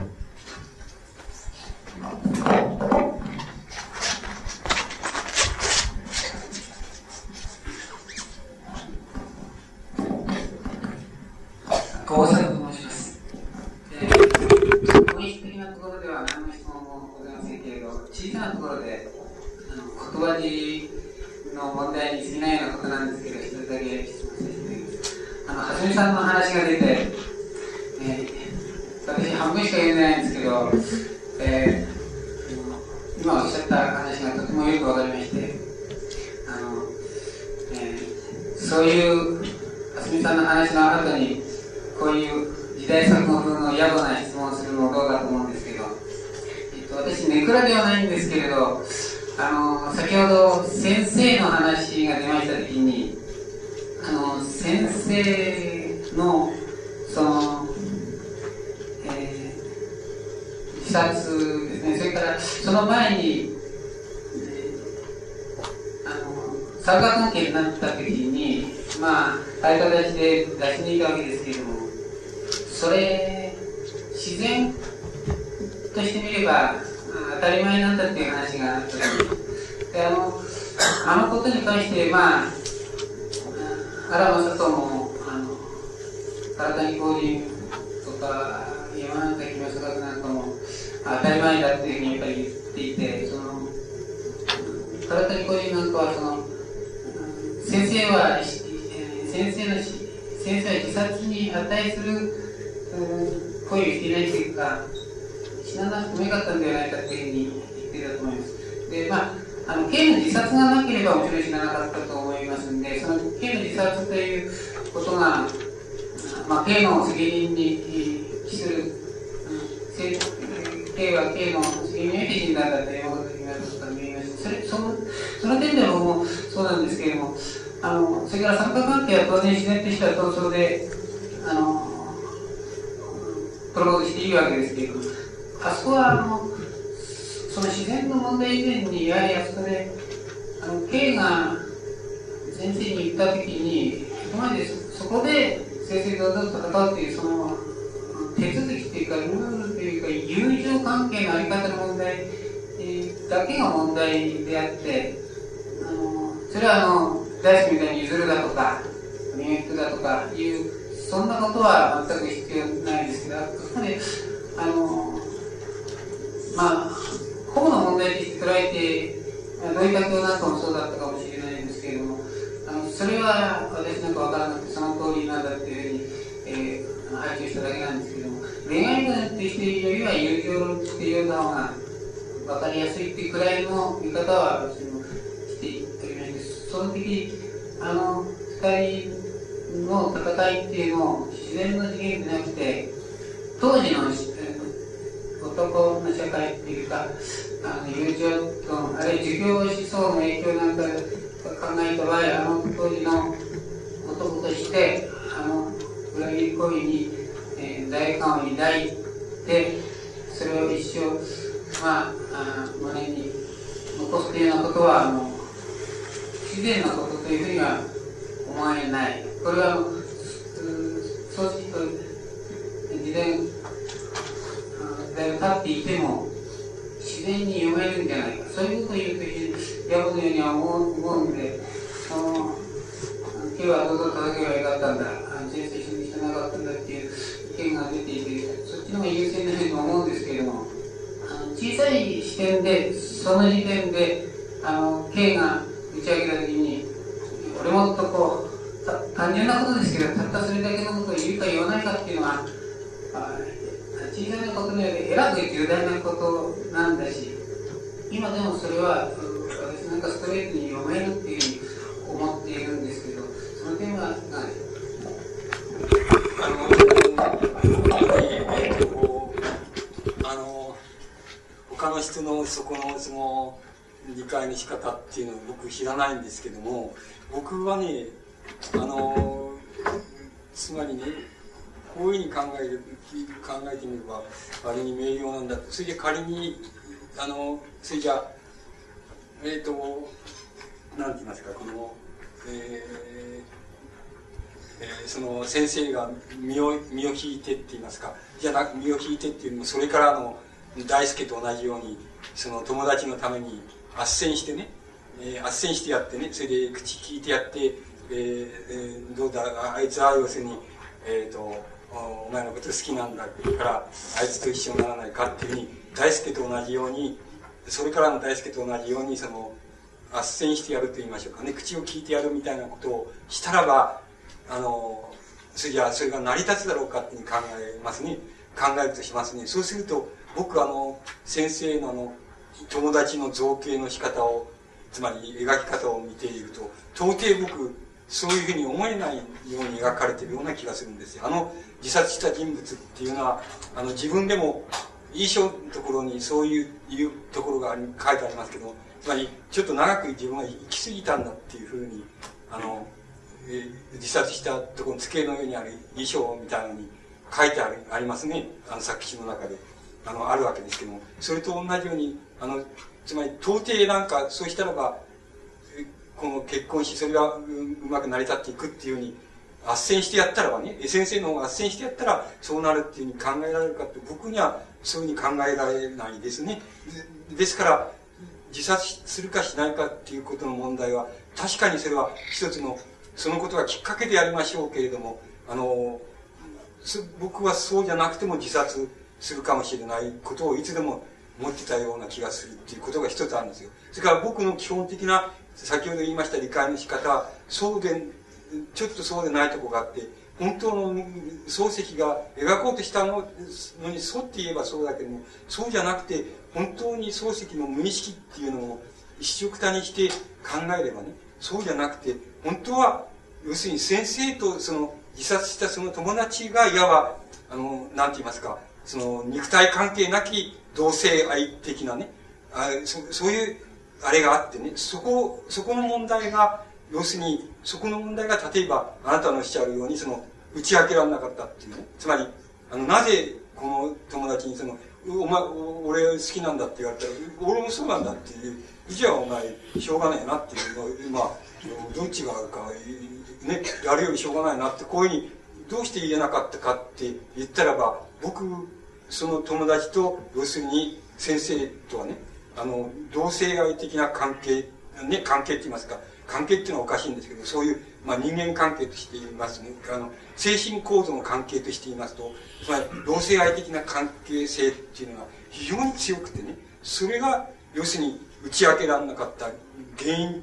原因と言いますか、理由じゃないかっていう解釈の仕方を取りたいわけですよ。つまり、それは漱石の心っていう作品に沿った理解の仕方じゃなくて、漱石の解釈とは、理解の仕方とは違ってね、あの、漱石の無意識っていうものを含めて解釈したらね、そうなんじゃないかっていう理解の仕方を取り、を取りたいところがあるわけなんですだから、必ずしもその儒教的な倫理がそうだったかとか、まあ、男と男の関係は友情っていうのはそんなもんじゃないんだぞっていうことが強固にあった時代のね時代にその言わないで出し抜いたっていうことがこのあれだっていうように僕は理解の仕方を取りたくなくてそうじゃなくてねもっと基本的な人間の人間と人間との精神構造のあり方みたいなところでねあの心の先生っていうのとその自殺した同性愛あのそのあの自殺した友達とは親友とはそのちょっとそういう意味合いではその友情としても非常に得意な友情って言いましょうかね。あのそういうつまりあの精神的な関係の仕方親密感の親和力の関係親和力としてもちょっと得意なあるいは普通の友情よりももっとなんて言いますかもっと親密と言いましょうかね。自分の影くらいな影みたいなくらいな親密なそういうあれにあったっていうことがねあの打ち明けられなかった理由であるしまたあの自殺したそのあのあれが一言もつまりお前が出し抜いたから俺自殺すんだっていうようなことを一言もまあ言わなかったね。遺書の中に全然そんなことは入ってないっていうことのねあのなぜそういうことになるかっていうことのなんか基本的な問題はそこじゃないかっていうふうに解釈したいわけわけですよ僕が。だからあの例えばおうんとまあああなたがあれだったらあなたがそういう関係になったらとかさお俺がそうなったらって言ったらどうかなっていうふうに考えたらまあそれ言わないで出し抜くようなことはまああんまりしないだろうなっていうそこまではしないだろうなっていう気がするんですけどまあそのこととあの作品のねあの理解の仕方とは違いますから僕はそういう理解の仕方をしたいんですけどね。だからおっしゃるおっしゃるのはつまり友情としては当然じゃないかっていう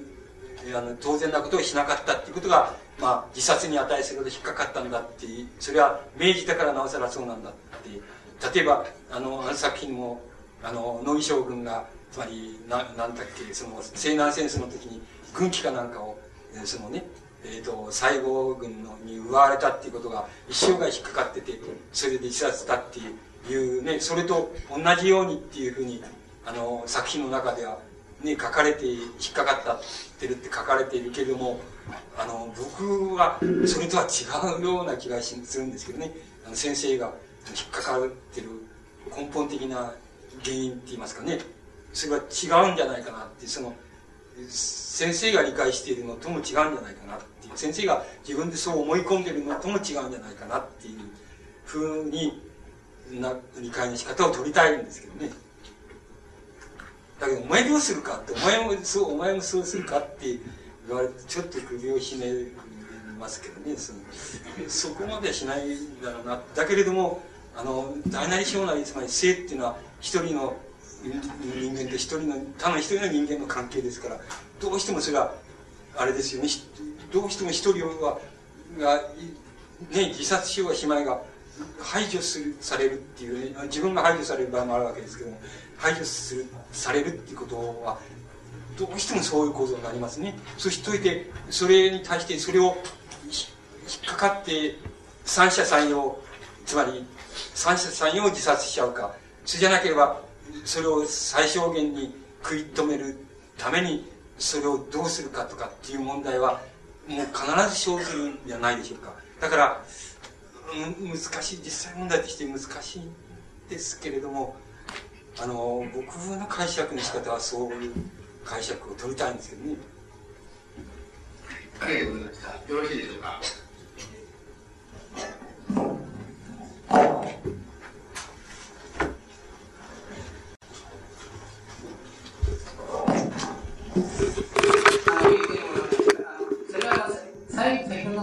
最後におっしゃったあの批評とはどこを最終的に見るかっていうお話と重なってありましてあの石野さんのはその組織の無意識っていうことで私はもう当然表面のところを言ったわけですがその通りなんですけれどもあのそのことに対してカラスリコジとかユーザーとかそういうあの今の視点からあのそのことをあの先生の態度をそんなことを必要ないじゃないかという、あの、そういう見方を取るということに対して、私が少し今の時代から見ても、ちょっと、あの、気になるということを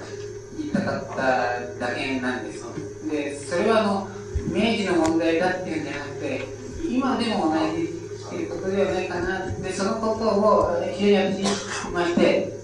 で、石山さんは先ほど私でもやらないかもしれんとおっしゃったんですけど、そうであるはずだろうと思うんですけど、先ほど私、言葉尻を問題すると言いましたけれども、その、あの、そう先生は自然の行為をしたんだみたいなお話が出ましたので、そのようなことを考えになるかということ、すごくいいことだったわけですので、わかり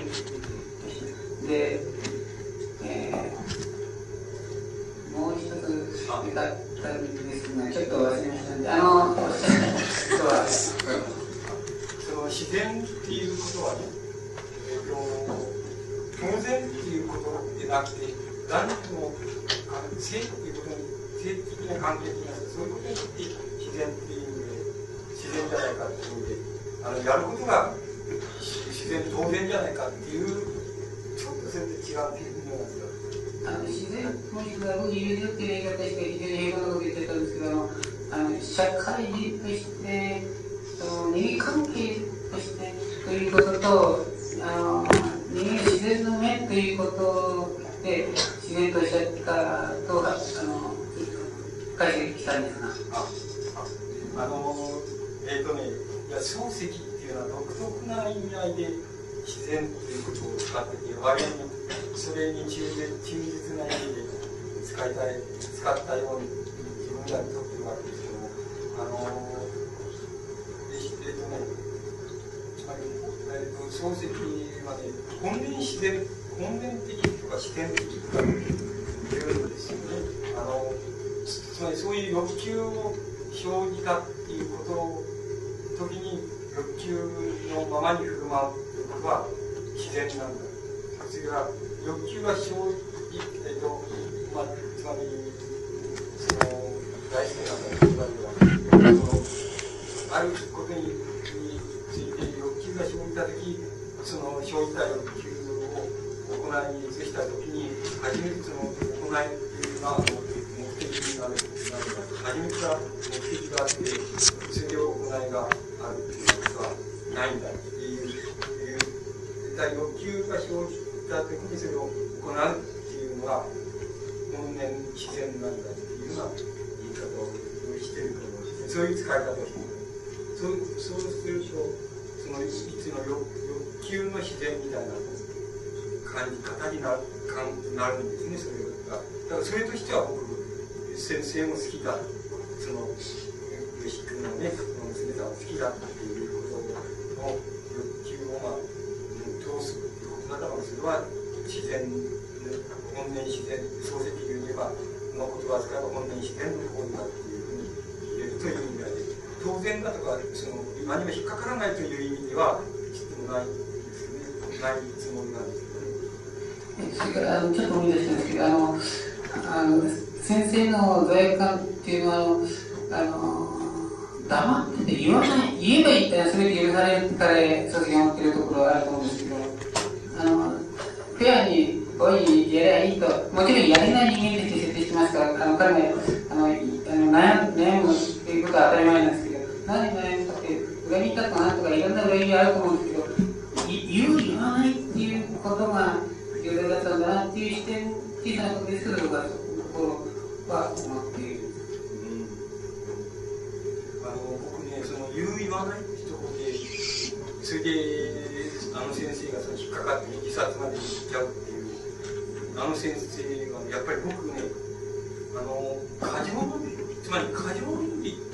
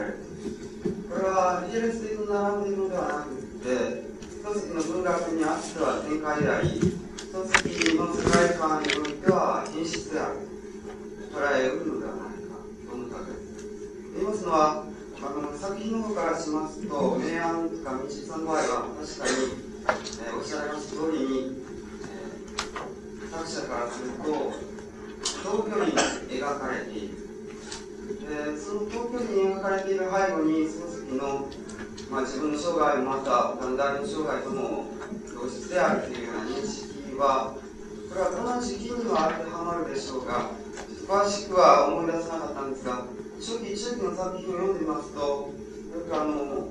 教育のあるもの教養のあるものとそうでないものを漱石が区別するような表現を用いていますので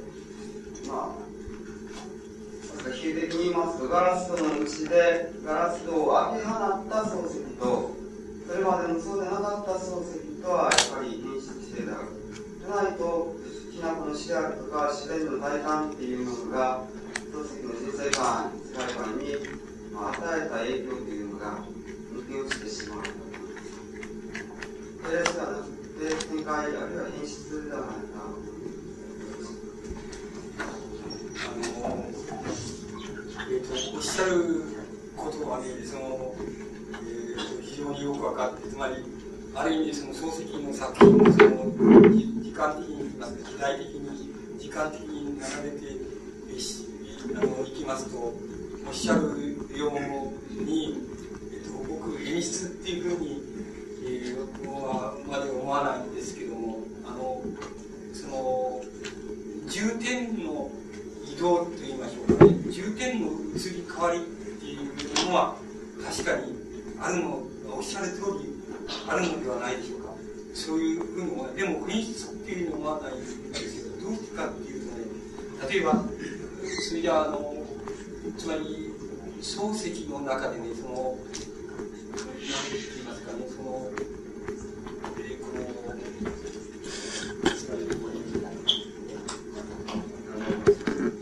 引っ込むって言いましょうかまあ、イントンっていうと大げさなんですけど、つまり、本の大好きなっていうのを見ていると、まあ、イントンが引っ込んでるわけですね。引っ込んでひっそりと生活してる。あの、その漱石の中で、引っ込んで、あの、その、ひっそりと生活するっていう、してるっていう、そういうことを、あの、まあ、なんて言いますか、どういうふうに身につけるか、あるいは位置づけるかっていうことで、ね、僕、その、演出っていう概念ではなくてね、だ重点は確かにかかってるけど、それは同じですよっていうことが言えるんじゃないかなって気がするんですよ。で、あの、その、漱石の中に引っ込むっていう概念、えっ、ー、と、その、門の大石みたいな、引っ込む、あの、門漱石みたいな、引っ込むっていう概念、それから、あの、なんて言いますか、その、なんて言いますか、その、まあ、もっとしょ、あの、その、まあ、時間系列で今もっと、つまり、最初以前の作品がありますね。初期の作品がありますね。つまり、草幕だとか、その、我が輩は猫でもいいんですけど、そういう作品、初期の作品の貴重になっている、その、一種の、その、また、今度は、この、これは、つまり、創世自身が考えている、そういうとしてたくさん持ってたし、また、文学概念として非常に重要な位置を占めている、その、創世記の重要な位置を占めている、その、一種の東洋的な文学概念っていうのがあるわけですけど、それは、あの文学っていうものは、人事、つまり人事に関係するのではなくて、人事を逃れて、その、自然とどう関係するかっていうことの中に、文学の本質があるっていう概念を、漱石はその東洋の文学、あるいは、あの、え、つまり漢文学の基本的な概念として考えていて、それをやっぱり自分が非常に重要なも自分の中で重要な要素として考えていると思うんですけど、あの、それ、つまり、その関係、つまり自然とどう関係するかっていうような関係の仕方っていうのは、いうのを、まあ、これもまた、あの、引っ込むっていうことは、どういう、引っ込んで暮らす、生活するっていう、あの、世界から引っ込むっていうことはどういうことなんだっていうことに、と、まあ、同じように考えますと、漱石の中で、あの、見え隠れして、大変重要なような気がして、これは僕、あの、